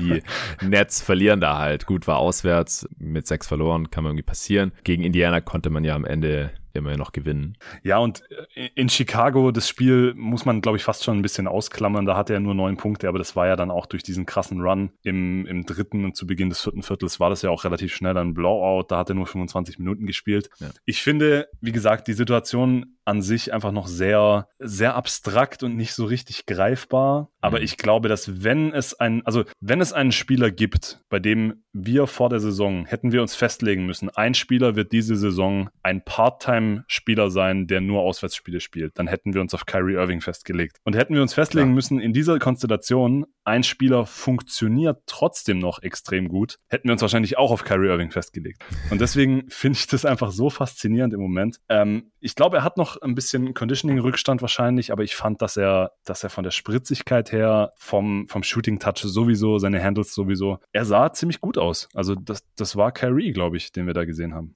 Ich fand ihn in Indiana auch äh, noch ganz gut. Portland äh, war auch okay. Chicago fand ich ihn ziemlich schlecht, ehrlich gesagt. Die haben die Bulls nicht so hochgeschlagen, weil Kyrie irgendwie gut war. Ja. Also ich finde, man sieht, er ist noch ein bisschen rostig, was ja auch ja keine Verwunderung ist. Für ihn ist es quasi gerade die Preseason und halt auch nicht so oft, wie äh, man dann in der Preseason spielt oder zu Beginn der Regular Season oder so, weil er kann halt in Brooklyn nach wie vor nicht spielen. Wobei, äh, jetzt kam er irgendwie raus, dass das irgendwie lächerlich kleine Strafen wären vom Staat New York oder von der Stadt New York. Bin mir gerade nicht sicher. Eigentlich müsste die Stadt sein, weil es entscheidet ja immer der Oberbürgermeister von New York, da diese Regelung, dass halt die Angestellten in New York geimpft sein müssen, um, um dort arbeiten zu können, so mehr oder weniger. Das ist ja die Grundlage, wieso er dort nicht spielen und trainieren darf, aber spielen nicht. So, wenn er dort spielen würde, dann würde das äh, Strafen im einstelligen Tausenderbereich nach sich ziehen. Und mal so zum Vergleich, wenn es Irving zum Beispiel selber zahlen würde, der verliert ja knapp 400.000 Dollar pro Spiel, das er nicht spielt. ähm, weil man halt sagt, ja, es ist seine Schuld und dann fällt er quasi aus und deswegen wird er dafür nicht bezahlt von den Nets und die Nets würden wahrscheinlich auch lieben gerne lieber, äh, ich glaube, ein bis 5.000 Dollar sind das oder sowas, je nachdem, wie oft man das dann halt wiederholt, würden natürlich auch liebend gerne zahlen, um halt einen Spieler von Irvings Kaliber in der Regular Season auch bei jedem Heimspiel da zu haben. Aber auf der anderen Seite, glaube ich, zum einen äh, würde es sehr komisch aussehen, wenn halt die Nets sagen, ja, wir verstoßen gegen das Gesetz, weil wir es können, weil wir Geld haben. Also den Eindruck will man vielleicht auch nicht unbedingt vermitteln als Franchise. Und auch auf Seiten der Liga würde das dann wahrscheinlich komisch aussehen, wenn man halt eine ihrer Franchises so gewähren lassen würde und einfach ständig das Gesetz brechen lassen würde. Weil wenn Spieler das Gesetz brechen zum Beispiel, werden sie auch von der Liga suspendiert. Also das wird, glaube ich, nicht passieren, dass äh, die Nets sich da gegen das Gesetz in New York stellen und Kyrie trotzdem spielen lassen. Denn diese Strafen, die sind ja auch für den Otto-Normalbürger angesetzt worden und nicht für Multimillionäre beziehungsweise Milliardäre. Aber das nur am Rande. Also unterm Strich finde ich noch ein bisschen rostig. Also gerade gegen Portland hat man gesehen, Missverständnisse mit Teammates manchmal. Seine Moves, finde ich, sehen schon wieder ganz gut aus. Natürlich auch teilweise atemberaubend. Aber die Blazers hatten halt auch keinen richtigen Defender gegen ihn. Also Simons und Dennis Smith Jr. in aller Regel. Also die, die können ihn halt einfach nicht verteidigen. Defensiv fand ich, bei ihm sah auch noch nicht alles ideal aus. Ein Low Resistance Switch und auf einmal steht, sieht er sich dann Nurkic im Post-Up gegenüber, wo er natürlich überhaupt nichts machen kann. Größere Gegenspieler können ihn einfach abusen. Covington hat ein paar Mal einfach über ihn drüber geworfen. Aber das fand ich, sah noch alles okay aus. Jetzt gegen die Bulls, wie gesagt, da war ich teilweise ein bisschen schockiert. Also da wurde auch defensiv abused kommt bei Irving aber vor allem in der Regular Season öfter mal vor, also auch DeMar Rosen im Low Post wieder, dann hat er Zach Levine bei einem Cut einfach verloren. Äh, und vorne hat er aber auch relativ viele Probleme gehabt. Also er hat extrem viele Fadeaways aus der kurzen Midrange probiert, weil er auch einfach nie zum Korb gekommen ist. Und dann hat er halt immer diese äh, Spin-Fadeaway-Jumper probiert, von denen die meisten nicht reingingen. Äh, über Levine, über Lonzo Ball. Dann hat er einmal probiert, ähm, aus dem Fadeaway noch rauszupassen, irgendwo ins Aus. Da war gar kein Mitspieler. Also das ist einfach wahrscheinlich noch ein bisschen rusty. Seine letzten beiden erfolgreichen Aktionen im Spiel gegen die Bulls und in der zweiten Halbzeit hat er dann kaum noch gespielt. Du hast ja gerade schon erklärt, warum.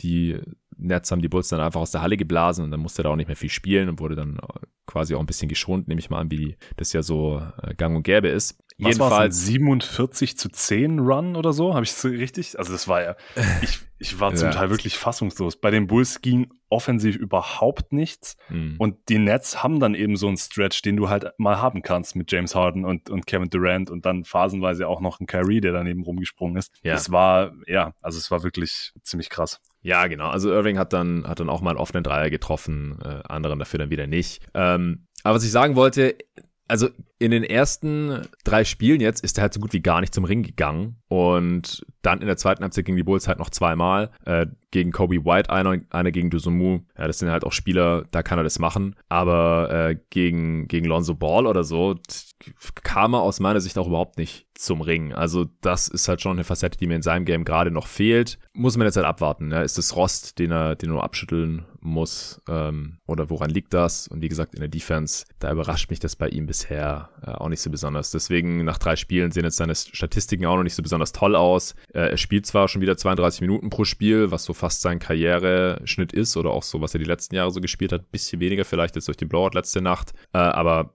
Dreier fällt noch nicht. Vier von 13. Das ist natürlich alles super small sample size jetzt gerade. Er hat erst fünf Freiwürfe gezogen, einfach auch dadurch, dass er fast nie zum Ring geht.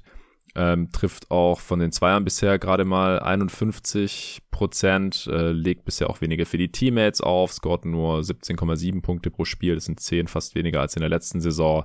Aber ich denke, das ist alles noch im, im Bereich des Erwartbaren für die ersten drei Saisonspiele, nachdem er so lange nicht zocken konnte. Offensivrating von 100. Ja, ich glaube auch. Also ich mache mir da mittelfristig, wie gesagt, Curry ist der, der Typ Spieler, den du wahrscheinlich mit am besten einfach rein oder raus schmeißen kannst in so ein Team. Die, die Offense läuft ja. hauptsächlich über Harden und über Durant und dann, wenn dann Kyrie noch zusätzlich dazukommt, ist es einfach offensiv. Da hat man auch nach dem Harden Trade ja zu Genüge drüber gesprochen. Es ist offensiv auf einem Level, dass du das einfach nicht verteidigen kannst, richtig. Und aber man muss natürlich sagen, es ist jetzt für Steve Nash oder generell für die Nets, auch für die, für die Rollenspieler, ist es, glaube ich, schon eine Herausforderung, vor der sie jetzt stehen in den nächsten Monaten je nachdem, wie lange das noch andauert, diese Situation. Ich glaube, mhm. also ich denke jetzt nicht, dass Kyrie irgendwie in zwei Wochen sagen wird, Leute, ich lasse mich jetzt impfen. Und auch die, die Rechtsgesetzeslage wird sich wahrscheinlich nicht allzu schnell ändern. Mhm. Deswegen, also du musst ja, als Steve Nash musst du ja jetzt quasi zwei verschiedene Teams und zwei verschiedene, vielleicht nicht zwei verschiedene Systeme, weil Kyrie einfach ein Spieler ist, den du sehr gut reinschmeißen kannst. Aber es ist natürlich trotzdem ein Riesenunterschied, ob jetzt Kyrie Irving auf dem Feld steht oder nicht. Und da bin ich sehr gespannt, wie die Nets damit umgehen in den nächsten Wochen. Wochen. Und wir haben ja gerade gesagt, die Spiele in Indiana und in Portland waren kein gutes Zeichen, kein guter Anfang in diese, in diese weirde Ära. Ja, aber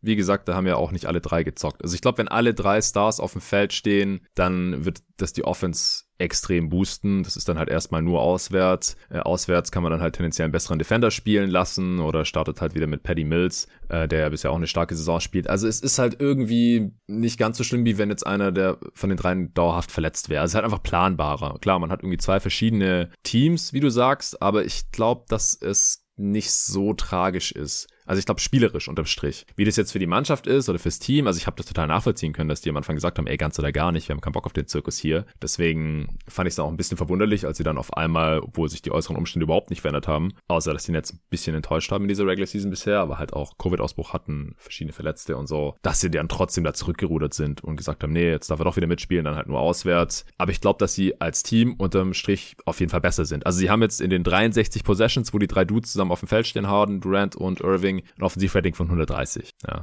also nur mal so. Und das, obwohl Irving, wie gesagt, noch rostig ist. Ja, aber ja. Harden dann halt auch gegen die Bulls, dann kriegt er halt mal einen Corner Three, Catch and Shoot Dreier serviert. Das passiert halt sonst nie. Ja, weil Durant ist nicht so der Playmaker äh, wie Irving. Irving ist auch primär ein Scorer, aber halt mehr Playmaker als Durant, würde ich jetzt mal sagen. Das macht es für Harden halt auch wieder einfacher. Da musste er nicht immer alles machen.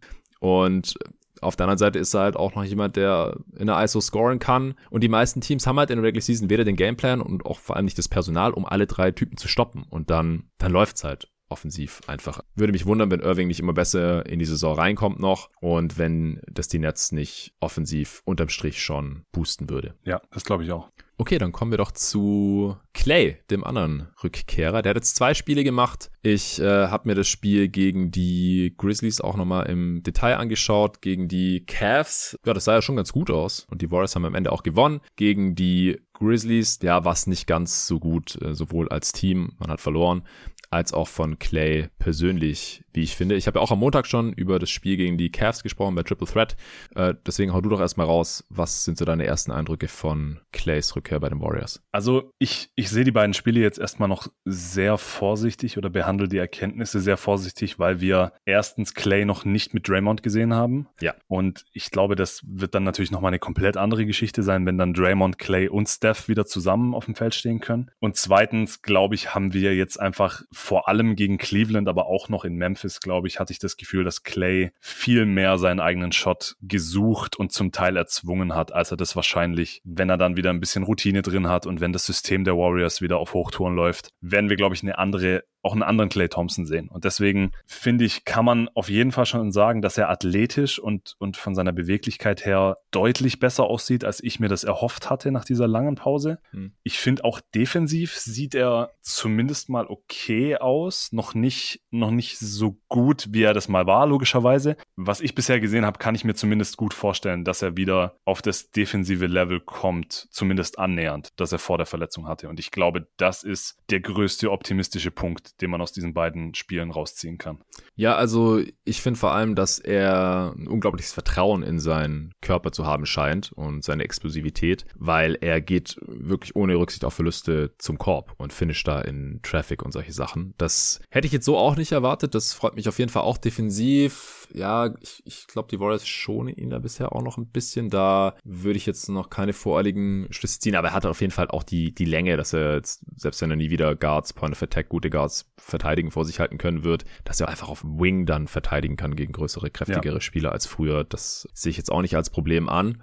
Ich finde halt, dass er bisher ganz anders spielt als früher. Also vom Spielstil her und das hast du ganz richtig am Anfang ja schon gesagt, liegt bestimmt auch daran, dass Draymond noch nicht da ist und damit halt auch ein Spieler, der eben unglaublich viele einfache Buckets aus Cuts äh, oder irgendwelche Curls um Screens auf dem Flügel oder wenn er, wenn Draymond und Curry irgendwie im, im Two-Man-Game irgendwas machen, dann steht auf einmal Clay frei und so und, und Draymond findet ihn. Das passiert halt gerade nicht, weil niemand Draymond Greens Passing und Playmaking ersetzen kann bei den Warriors. Und deswegen gehe ich mal davon aus, auch deswegen macht Clay gerade ziemlich viel selber. Und das haben wir halt früher so von ihm sehr selten gesehen also am Montag habe ich gesagt, ich weiß nicht, ob der die letzten zweieinhalb Jahre, als er streckenweise auch überhaupt nicht laufen konnte nach seinen OPs und so, vielleicht einfach jeden Tag im Sitzen die ganze Zeit auch nur gedribbelt hat und äh, danach vielleicht ja. auch die ganze Zeit noch an seinem Ballhandling gearbeitet hat, weil das ist wirklich besser geworden.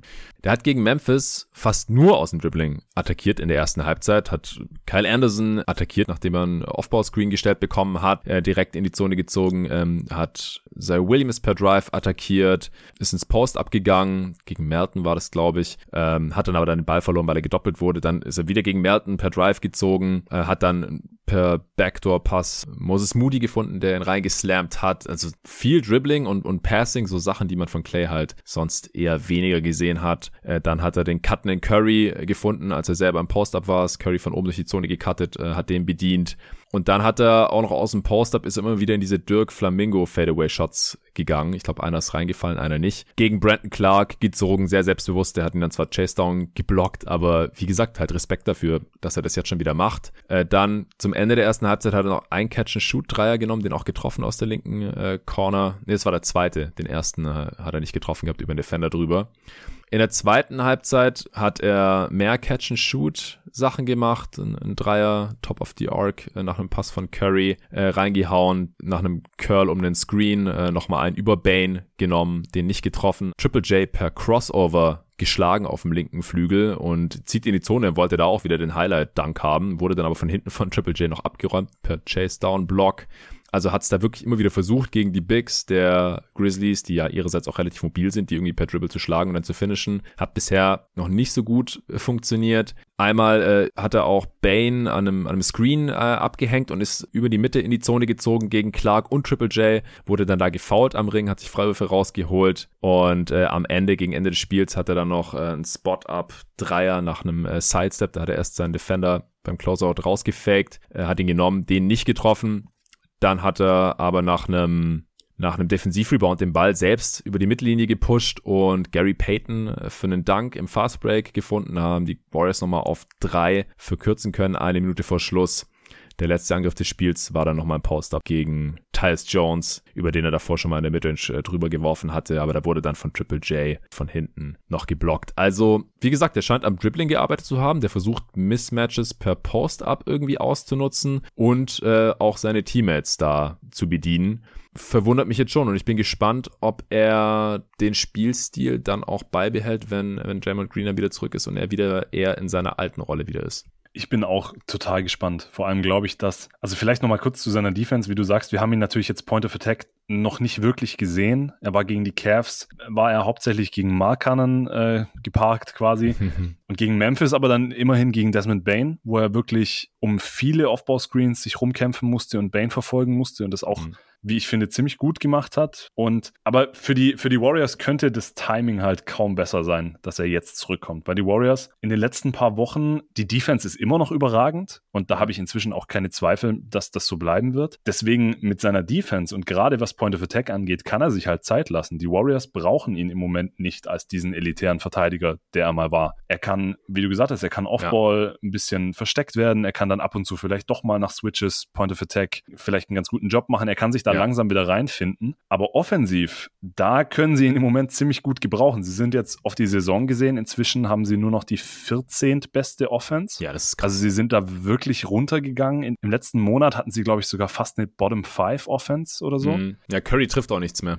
Genau, Curry ist im Shooting Slump, die Offense ist, läuft im Moment einfach nicht mehr so und wenn du da jetzt einen Clay Thompson, Draymond kommt ja hoffentlich bald zurück, wenn du da einen Clay Thompson mit seiner Shooting Gravity, mit irgendwie lockeren 15 Punkten pro Spiel, die er dir geben kann und ab und zu vielleicht mal explodieren kann, für die Offense ist das, glaube ich, wahnsinnig wertvoll, dass er jetzt zurück ist. Und ich, wie du sagst, er hat am Handling gearbeitet und es wäre natürlich sehr, sehr spannend zu sehen, Clay Thompson auf seine etwas älteren Tage nochmal in einer abgewandelten Rolle. Aber ich glaube, selbst wenn wenn er einfach nur die Rolle übernimmt, die er während der Dynastie hatte und wenn Draymond zurück ist, dann ist er ein richtig, richtig guter Teil für diese Offense. Zumal man dann ja jemanden wie Poole noch mehr von der Bank bringen kann als, als Scoring Spark Plug. Und ich glaube, die Offense der, der Warriors, gerade jetzt in dieser Phase der Saison, die können das richtig, richtig gut gebrauchen, dass Clay jetzt zurückgekommen ist. Ja, also ich bin auch gespannt, weil es bringt ja nichts, wenn er jetzt andere Sachen macht als früher, aber dabei nicht effizient ist. Und bisher ist er halt leider noch nicht effizient in dem, was er tut. Also er spielt bisher genau 20 Minuten pro Spiel. Das ist offensichtlich sein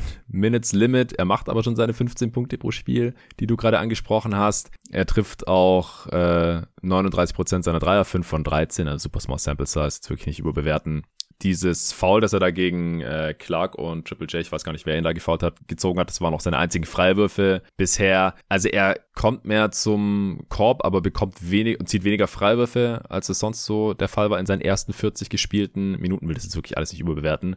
Aber es, es ist bisher halt äh, ziemlich ineffizient, was er da alles macht. Offensivrating von 87 unterm, unterm Strich. Ich denke halt, dass er, wenn er dann weniger für sich selbst vorbereitet im Schnitt und mehr aufgelegt bekommt, äh, unter anderem von Draymond, dass er dann auch wieder effizienter wird und dass er dann auch der Offense der Warriors hilft. Ich glaube, er jetzt vor allem gegen Memphis war das noch nicht so ganz der Fall. Er nimmt normiert, wenn man das jetzt hochrechnet, diese 13 Dreier, die er in 40 Minuten genommen hat, ist das ein deutlich höheres Dreiervolumen als bisher in seiner Karriere gemacht hat. Das war auch immer so ein bisschen sein dreckiges Geheimnis, weil mir wurde da auch immer zu viel Curry und Clay als Splash Bros irgendwie verallgemeinert oder auf ein Niveau gesehen, wenn halt Curry schon immer deutlich mehr Dreier genommen hat als Clay. Also der hat immer so 10, 11, 12 Dreier auf 100 Possessions genommen, was halt weit weg ist von Currys Niveau, der immer so bei 15 war, jetzt gerade bei 18 auf 100 Possessions.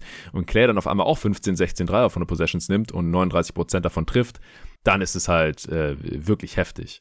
Also das ist, glaube ich, dann auch der größte Mehrwert, den er da liefern kann. Wobei man halt auch sagen muss, er, man kann ja nicht einfach seine Leistung dazu addieren, sondern Poole spielt dann weniger. Der spielt jetzt schon fünf Minuten weniger als bisher in der Karriere, äh, in dieser Saison, obwohl Clay ja erst 20 Minuten spielt. Und allgemein, äh, Draymond hat im ersten Spiel ein paar Sekunden gespielt nach dem Tip-Off und jetzt äh, gegen Memphis natürlich gar nicht. Deswegen haben die anderen Spieler, die bisher in der Rotation der Warriors waren, da auch noch relativ viele Minuten gesehen.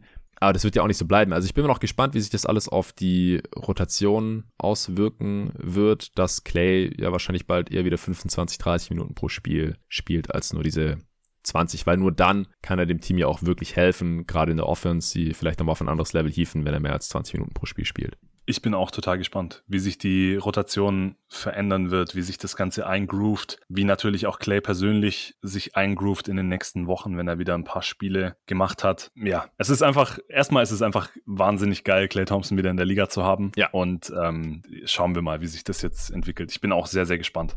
Ja, auf jeden Fall. Okay, dann äh, müssen wir noch kurz über die All-Stars sprechen, würde ich sagen. Äh, wir halten das jetzt relativ kurz. Ich muss auch sagen, ich habe das jetzt nicht so besonders viel vorbereitet. Äh, am Puls der Liga ist ja auch immer eher so ein, so ein lockerer Talk über die aktuellen Themen. Aber das All-Star-Voting läuft natürlich schon seit dem Christmas Day. Am Montag bei Triple Threat habe ich auch mit Dre und Julius schon über äh, unsere jeweilige Starting Five gesprochen. Und ich habe natürlich auch schon mal Gedanken gemacht. Ich habe es ja letzte Woche sogar mit Arne schon angerissen, äh, wer dann da noch auf die Bank sollte und wen es dann vielleicht auch nicht reicht. Und nächste Woche kann ich aber schon mal anteasern. Da werde ich einen Pod oder zwei Pods, eins zum Osten, eins zum Westen, mit dem Nico zusammen aufnehmen und da werde ich dann wirklich äh, mir das ganz genau anschauen, die Spieler nochmal analysieren, wer hat es dieses Jahr verdient, ins All-Star-Team zu kommen, wie letzte Saison auch schon. Und erfahrungsgemäß wird meine Liste oder werden meine jeden Tag NBA All-Stars, wenn man so will, anders aussehen als die, die dann auch äh, im Februar auflaufen werden in Cleveland. Wir werden sehen. Äh, du wolltest heute auch ein bisschen über die All-Stars quatschen erstmal deine Loks raushauen und dann ja, welche Spieler es wahrscheinlich auch noch reinschaffen sollten, deiner Meinung nach, und welche Spieler dann halt vor allem auch nicht. Also eigentlich wollten wir den Fokus heute auf die Spieler legen, die es für den einen oder anderen vielleicht überraschend nicht reinschaffen oder zum ersten Mal seit langem nicht reinschaffen oder nicht reinschaffen, obwohl sie letztes Jahr aus da waren. So in die Richtung wolltest du quatschen, oder? Genau, weil ich auch natürlich in, in, in vielen amerikanischen Podcasts und so weiter ist jetzt natürlich All-Star-Voting ein, ein Riesenthema. Mhm. Und mir ist aufgefallen oder ich, ich glaube, dass es so rauskommen wird, dass es wirklich sowohl im Osten als auch im Westen einige Kandidaten gibt, aus verschiedensten Gründen, wo wir am Ende der Saison da sitzen und uns denken, hey, Spieler X hat 65 Spiele gemacht mit so und so viel Punkten und so und so guten Leistungen. Und der ist nicht All-Star geworden. Und da sehe ich einige Kandidaten in dieser Saison. Und deswegen dachte ich mir, könnten wir doch einfach mal kurz drüber quatschen. Ich bin auch gespannt, was du jetzt zu meinen Kandidaten zu sagen hast. Mhm. Das ist ein bisschen eine Mischung aus eigener Meinung und Leuten, von denen ich einfach ausgehe, dass sie reingewählt werden. Selbst wenn ich persönlich sie, sie vielleicht nicht unbedingt drin sehen würde. Aber ich würde einfach mal anfangen und ich glaube, dann merkt man relativ schnell, worauf ich hinaus wollte. Sollen wir einfach mal im Osten kurz starten? Ja, gerne. Und zwar habe ich im Osten 1, 2, 3, 4, 5, 6, 7, 8, 9 Spieler, von denen ich sehr fest ausgehen würde, dass sie es ins All-Star-Team schaffen werden. Und zwar DeMar DeRozan, Trey Young, Janis, KD, Embiid. Das wären auch persönlich meine fünf Starter im Moment. Ja. Hattest du, das war, waren das auch deine fünf im Das Osten? waren auch meine, ja. Genau. Darüber hinaus würde ich Zach Levine auch noch als No-Brainer bezeichnen. Mhm. Und dann habe ich noch drei Spieler, die ich nicht ganz als No-Brainer bezeichnen würde, aber ziemlich nah dran und die wahrscheinlich drin wären. Und zwar Fred Van Vliet, ja. Jason Tatum und James Harden. Okay. Ich kann mir, also bei Tatum ist der Case, glaube ich, etwas wackeliger. Aber sowohl bei Tatum als auch bei Harden kann ich mir einfach nicht vorstellen, dass sie es nicht reinschaffen nach dem Voting. Gerade auch mit, den, mit dem Fanvoting, das ja 50 Prozent, glaube ich, ausmacht, der Starter-Votes und genau. die Reserves werden dann ja von den, von den Coaches bestimmt und da ist, genau. sind, glaube ich, Tatum und Harden auch Kandidaten, die da einige Stimmen kriegen werden. Ja, die Starter genau zu 50 Prozent Fanvotes, 25 Prozent NBA-Spieler, 25 Prozent äh, Medienvertreter und die Backups äh, komplett von den NBA-Coaches. Das würde also bedeuten, dass wir im Osten noch drei Spots frei haben und aufgrund der Positionsstruktur müssten zwei dieser Spots mit Frontcourt-Spielern belegt werden. Man braucht ja im, als Starter zweimal Backcourt, dreimal Frontcourt, bei den mhm. Reserves dann nochmal und dann gibt's noch zwei Wildcard-Spots, wo die Position nicht wichtig ist. Ja. Für diese zwei Frontcourt-Spots, die es noch zu vergeben gilt, wären meine Kandidaten die folgenden. Jimmy Butler, Jared Allen, Domantas Sabonis, Miles Bridges und Chris Middleton. Das heißt also, mhm. von diesen fünf Namen werden es mindestens drei, oder nicht mindestens, werden es drei Leute nicht reinschaffen. Und allein das finde ich schon mal ziemlich heftig. Wen hättest du denn in diesen beiden Frontcourt-Spots jetzt spontan? Also Butler auf jeden Fall. Ja. Also, dass der nicht, dass der wieder nicht All-Star wird, das darf auf keinen Fall passieren aus meiner Sicht. Äh, was ist mit Drew Holiday? Den hast du jetzt nicht genannt, oder? Also jetzt nicht für den Frontcourt, sondern nur so allgemein.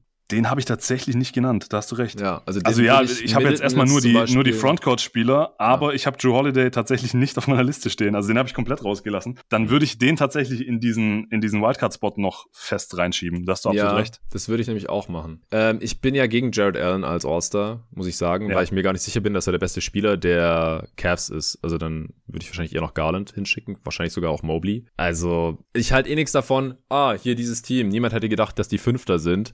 Die brauchen jetzt einen All-Star und dann nehmen wir äh, den hier, weil er so viele Punkte in Rebounds pro Spiel hat. Ja, und dabei genau. closed genau. Allen manche Spiele nicht mal. Also das, nein, Allen ist, ist kein All-Star-Level-Spieler für mich, halte ich nichts davon. Das ist, glaube ich, was, was ähm, am Ende der Saison oder nach der Saison vielleicht komisch aussehen könnte.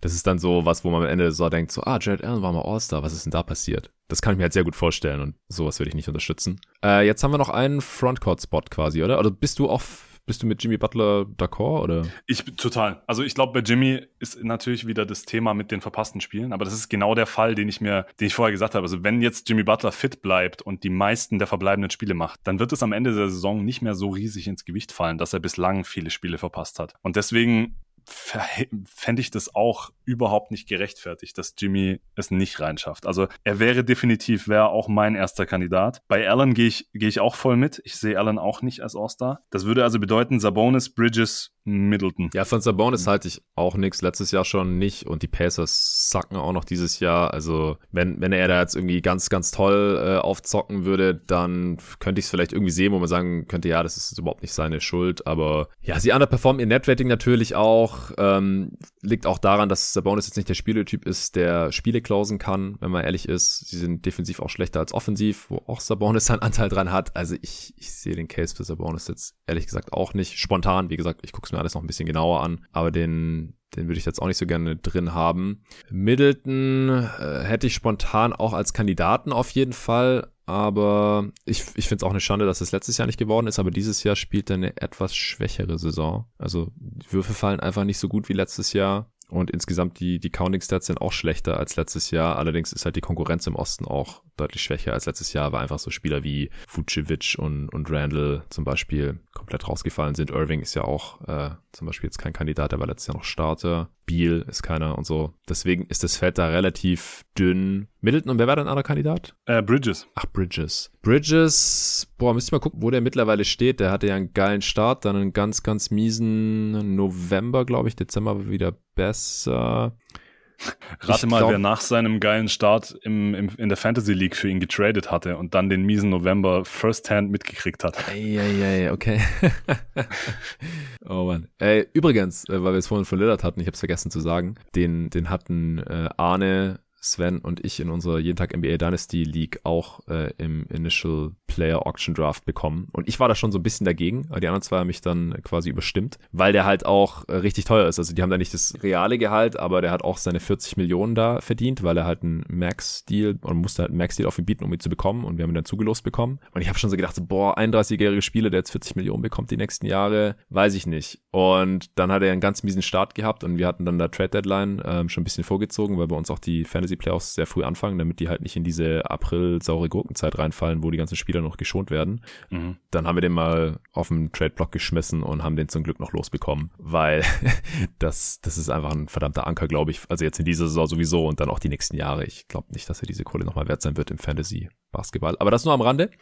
ja, Bridges, ah, ich glaube halt, dass Lamello eigentlich der wertvollere Spieler für die Hornets ist. deswegen fände ich es ein bisschen seltsam, damals Bridges hinzuschicken. Auch wenn. Wenn man es wenn man's noch ein bisschen weiter fassen will, also ich glaube, Bam Adebayo fällt raus ja, zurecht. Zu ich glaube, der hat ja. tatsächlich zu viele Spiele verpasst. Ja, Aber leider. auch da könnte ich mir vorstellen, dass das nach der Saison dann ein bisschen komisch aussieht. Man könnte noch für den Frontcourt John Collins, Julius Randle, Pascal Siakam, Nikola Vucevic. Das sind die vier Namen, die ich als nächstes da stehen hätte. Aber auch da bin ich bei keinem der vier irgendwie, wo ich sage, ja, der gehört ins Oster All-Star Game. Ja, Siakam kommt gerade immer besser in Form, ist jetzt auch schon bei 21, 8 und 5 über die Saison, hat zwei Spiele mehr schon als Jimmy Butler gemacht. Den fände ich gar nicht so schlecht. Mhm. Und die Raptors stehen ja auch gerade ganz gut da. Ähm, ja, Randall kannst du es nicht geben dieses Jahr, auf gar keinen Fall. Aber es ist, man, ich finde, man merkt hier gerade so ein bisschen exemplarisch, dass der letzte Spot im Osten, also da, da muss man irgendwie einen Kompromiss finden, glaube ich.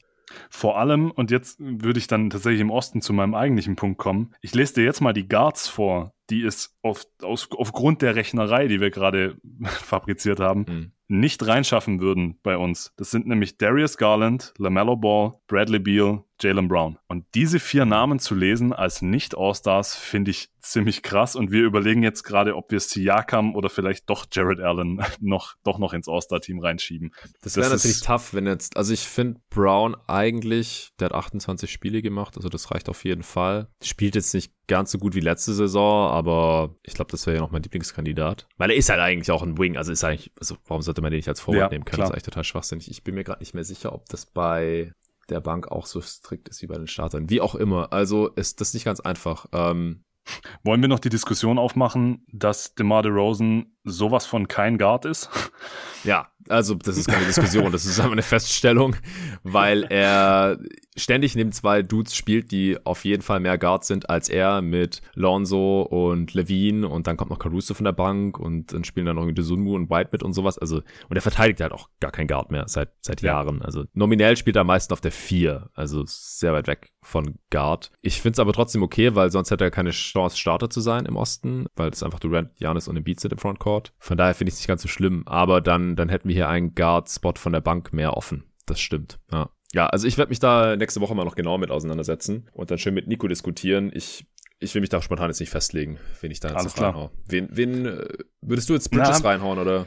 Ich würde wahrscheinlich Bridges reinhauen, ja. Mhm. Wobei ich dir auch voll zustimme. Ich hätte da extrem Bauchschmerzen damit, dass dann am Ende Bridges als All-Star dasteht und Lamello aber nicht. Weil da finde ich auch die Hierarchie der Hornets eigentlich eher andersrum. Ja, und auf jeden Fall. Vielleicht dann, vielleicht dann doch Jared Allen, aber da wäre dann der gleiche Case mit Garland. Ja. Ich würde mich wahrscheinlich für Sabonis entscheiden, tatsächlich. Mhm. Ich ich mag Sabonis ziemlich und seine, seine Counting Stats sehen mit 19 Punkten 12 Rebounds und knapp 5 Assists halt auch ziemlich gut aus. Ja, ich, ich fühle mich auch nicht so ganz wohl damit, aber wahrscheinlich würde ich mich für Sabonis entscheiden. Ja, für diesen muss ich mir nochmal genauer anschauen. Auf jeden Fall. Ähm, Osten hatten wir, Westen. Dann lass uns doch gerne in den Westen rübergehen, weil ja. da halte ich die Situation für, für noch krasser. Im Westen habe ich nämlich zehn Logs, von denen auch wiederum sechs Guards sind. Das heißt, die zwei verbleibenden Spots müssten wir auch wieder mit Frontcourt-Spielern auffüllen. Meine zehn Logs wären auch wieder Starter zuerst genannt. Steph Curry, Ja Morant, LeBron James, Nikola Jokic, Draymond Green. Hattest du Draymond oder hattest du Gobert als Starter? Äh, ich hatte Gobert, aber von mir aus kann man auch Draymond nehmen. Also da würde ich nicht viel diskutieren wollen. Gobert ist dann natürlich mein weiterer Lock und noch Chris Paul, Devin Booker, Donovan Mitchell und ich habe mich entschieden, Luka Doncic auch noch mit reinzuschieben. Ja, bei Luka ist halt auch so eine Geschichte. Also ich halte es für sehr unwahrscheinlich, dass er am Ende dieser Saison so gespielt haben wird, dass man sagt, ja gut, dass er kein All-Star geworden ist. also ja, auch das. Ja, er, er, spielt echt nicht auf dem Niveau der letzten Saison. Die Mavs sind blöderweise auch noch besser, wenn er nicht auf dem Parkett steht. Er ist nicht besonders effizient und so, aber unterm Strich ist er auf jeden Fall ein All-Star, das würde ich auch sagen. Es sind halt immer noch 24,7 Punkte, 8,3 Rebounds, 8,8 Assists. Also die Zahlen sind halt trotzdem noch insane. Obwohl man ja wirklich, ich stimme dir absolut zu, Luca spielt keine gute Saison, aber ich glaube, er muss einfach trotzdem ins All-Star-Team. Genau, also wenn es irgendein anderer Spieler auflegen würde, dann wäre er halt auch safe All-Star. Man vergleicht ja. Luca halt nur mit seinen letzten Saisons, wo er deutlich effizienter war. Also Offensivrating von 102 ist echt übel, aber ich glaube halt auch, das wird da nicht bleiben. Also der muss nur ein, zwei normale Monate haben und dann sieht es wieder okay aus. Und da, ja, habe ich die Hoffnung halt noch nicht aufgegeben. Also den würde ich ja auch mal noch reintun. Äh, wie viel hast du dann jetzt noch frei? Wie viele Spots? Zwei. Das heißt, wir haben noch zwei Spots. Beides müssen Frontcourt-Spieler sein. Und ich bin inzwischen, ich habe die Liste heute Morgen nochmal noch mal durchgelesen, ich bin inzwischen kurz davor, Carl Anthony Towns auch noch reinzuschieben als Lock. Ja, Towns und wer? Also die, die drei großen Kandidaten. Also erstmal vielleicht würde das bedeuten, dass DeJounte Murray und wenn man sie mit reinnehmen will, sogar noch Shea Gilgis Alexander und vielleicht sogar Anthony Edwards. Es wären drei Guards, die es auf jeden Fall nicht reinschaffen können, obwohl man eventuell einen Case machen könnte, vor allem bei Murray. Ja, ich würde nur für Murray einen Case machen, glaube ich. Ja, und die Frontcourt-Spots wären dann eben für mich Paul George, Carl Anthony Towns und Anthony Davis. Und das sind halt drei Riesennamen, wenn wir uns über die letzten zwei Spots von einem All-Star-Game unterhalten. Also Towns muss rein aus meiner Sicht und dann haben wir noch einen, ja?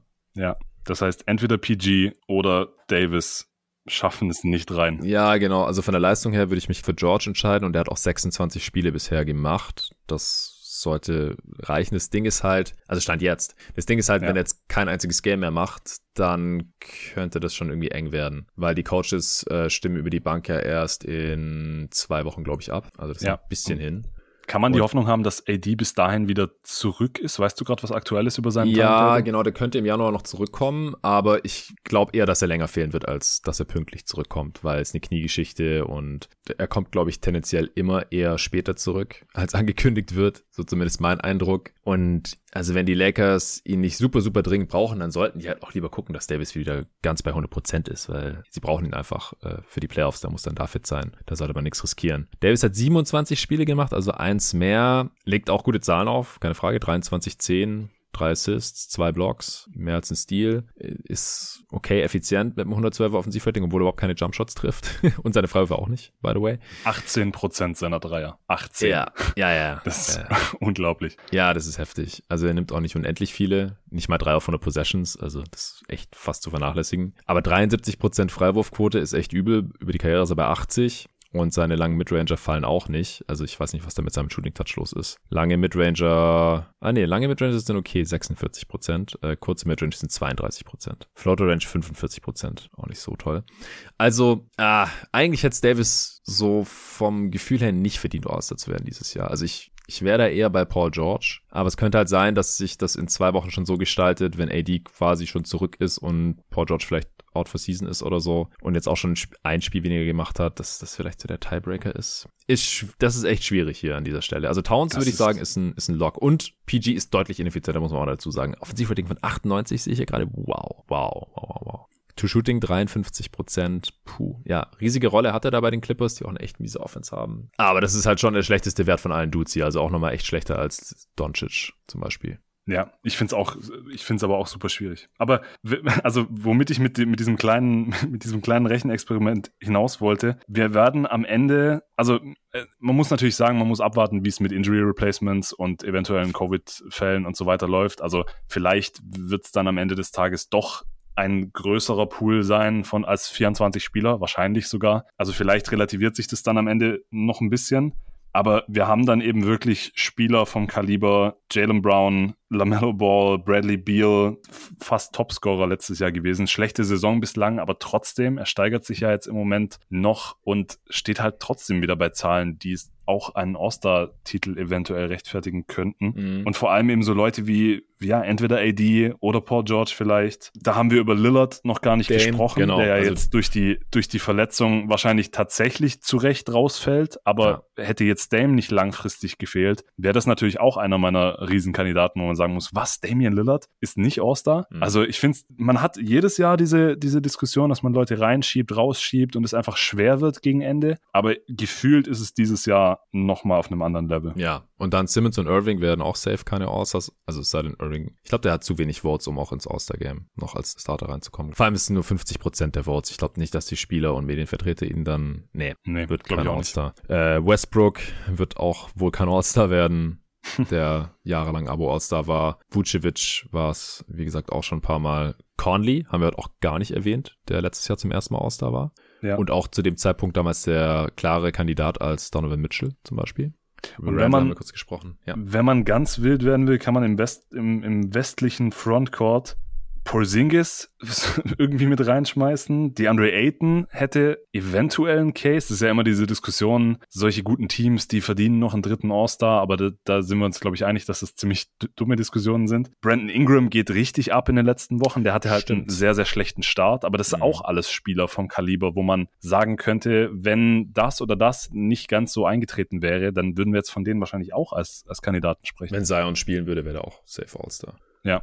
Du, äh, die Hawks haben einen Trade gemacht, wenn wir aufgenommen haben. Ich glaube, da müssen wir kurz Echt? darauf reagieren. Ja. Ich, ich werde da noch nicht ganz schlau draus. Also Woj hat getweetet, dass die Hawks Cam Reddish zu den Knicks getradet haben in einem Deal, der ein, den geschützten 2022er First Rounder, also der kommenden Draft der Charlotte Hornets enthält. Außerdem nehmen die Knicks Solomon Hill auf, also Dead Salary, und einen Second Rounder der Nets von 2025. Und die Hawks bekommen Kevin Knox und halt diesen First von Charlotte. Also, hm, auf den ersten Blick ist es ein bisschen dünner Gegenwert für Cam Reddish, wie ich finde. Wow, okay. Das war's wohl. Also es Trade, muss also. ja, es muss ja bedeuten, dass man was Größeres in der Hinterhand hat. Also ich hoffe nicht, dass es der, der, der Move von Schlenk ist, den er angekündigt hat, weil nee, hoffen, also Reddish für einen mittleren First, der geschützt ist und Kevin Knox und dann noch Solomon Hill dumpen, das ist echt kein geiler Win-Now-Trade.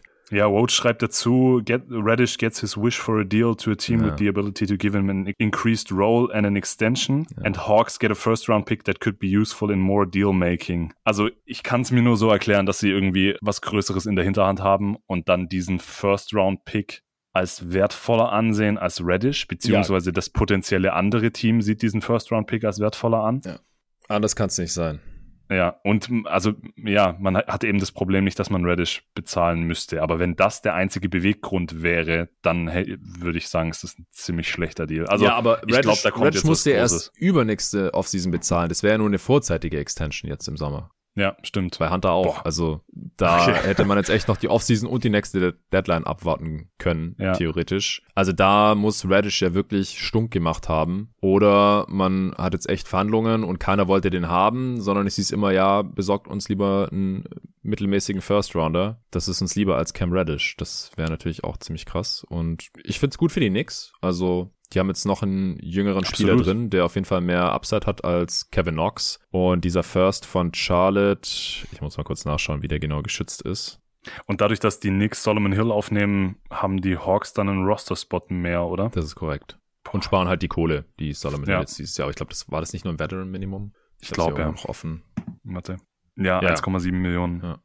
Puh, okay. Also äh, wir sind uns einig, da kommt noch was Größeres, oder? Ansonsten Ja, macht das keinen Sinn. Der First von Charlotte ist Top 18 geschützt, 2022. Ja, also wenn die Hornets übers Play-In gehen müssen, zum Beispiel, dann bleibt er in Charlotte. Aber wenn die eins der zwölf besten Teams der Liga sind, dann geht er direkt zu den Hawks oder wo auch immer er dann hingetradet wird. Falls er in die Top 18 fällt, dann ist er Top 16 in der folgenden Draft 2023 geschützt, danach Top 14, jeweils 2024 und 25. Und wenn er bis dahin immer in die geschützte Range gefallen ist, dann kriegt man dann stattdessen zwei Second Rounder der Hornets von 2026 und 27. Ja, also ist wirklich ein, ein mittelmäßiger First Rounder. Okay, Na ja, gut. gut. Dann äh, würde ich sagen, Emergency-Aufnahme, wenn die Hawks Ben Simmons geholt haben.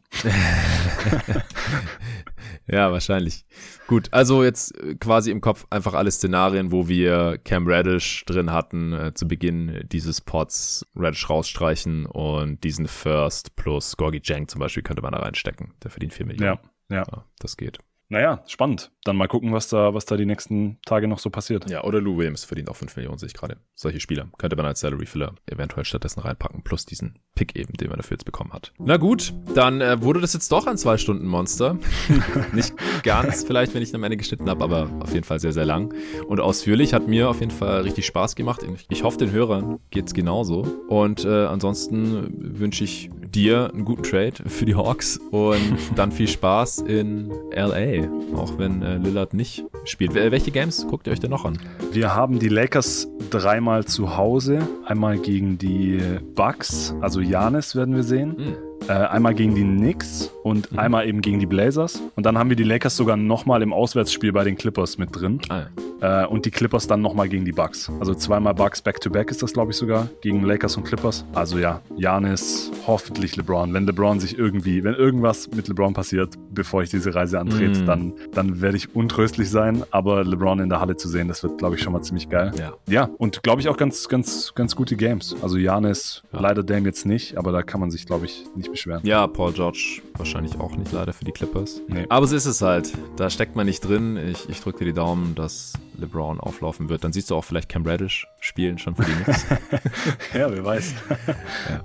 Also, vielen Dank, mein Lieber, dass du dir heute die Zeit genommen hast. Viel Erfolg bei deinem äh, Unikram, bei den Hausarbeiten und so. Und äh, wir haben schon ausgemacht, dass wenn ich in Stuttgart bin im Februar, dass wir da vielleicht mal vor Ort einen Pod zusammen aufnehmen werden. Äh, wahrscheinlich äh, nochmal über die All-Stars äh, dann, denn das All-Star-Weekend ist ja da in dem Zeitraum. Dann auch danke an NBA 2K fürs Sponsoren dieser Folge und allen danke fürs äh, Zuhören. Folgt äh, Lorenzo auch gerne auf Twitter oder Instagram. Haben wir noch kurz deine Handles raus. Äh, Instagram Lorenzo underscore Ligresti, Twitter at Ligresti Lorenzo. Ich danke dir vielmals, hat sehr, sehr viel Spaß gemacht und ähm, ja, an alle da draußen, bis bald. Äh, in den nächsten beiden Pods gibt's NBA Saison Halbzeit Awards, wie schon öfter angekündigt, zusammen mit dem Tobias Bühner dann. Bis dahin.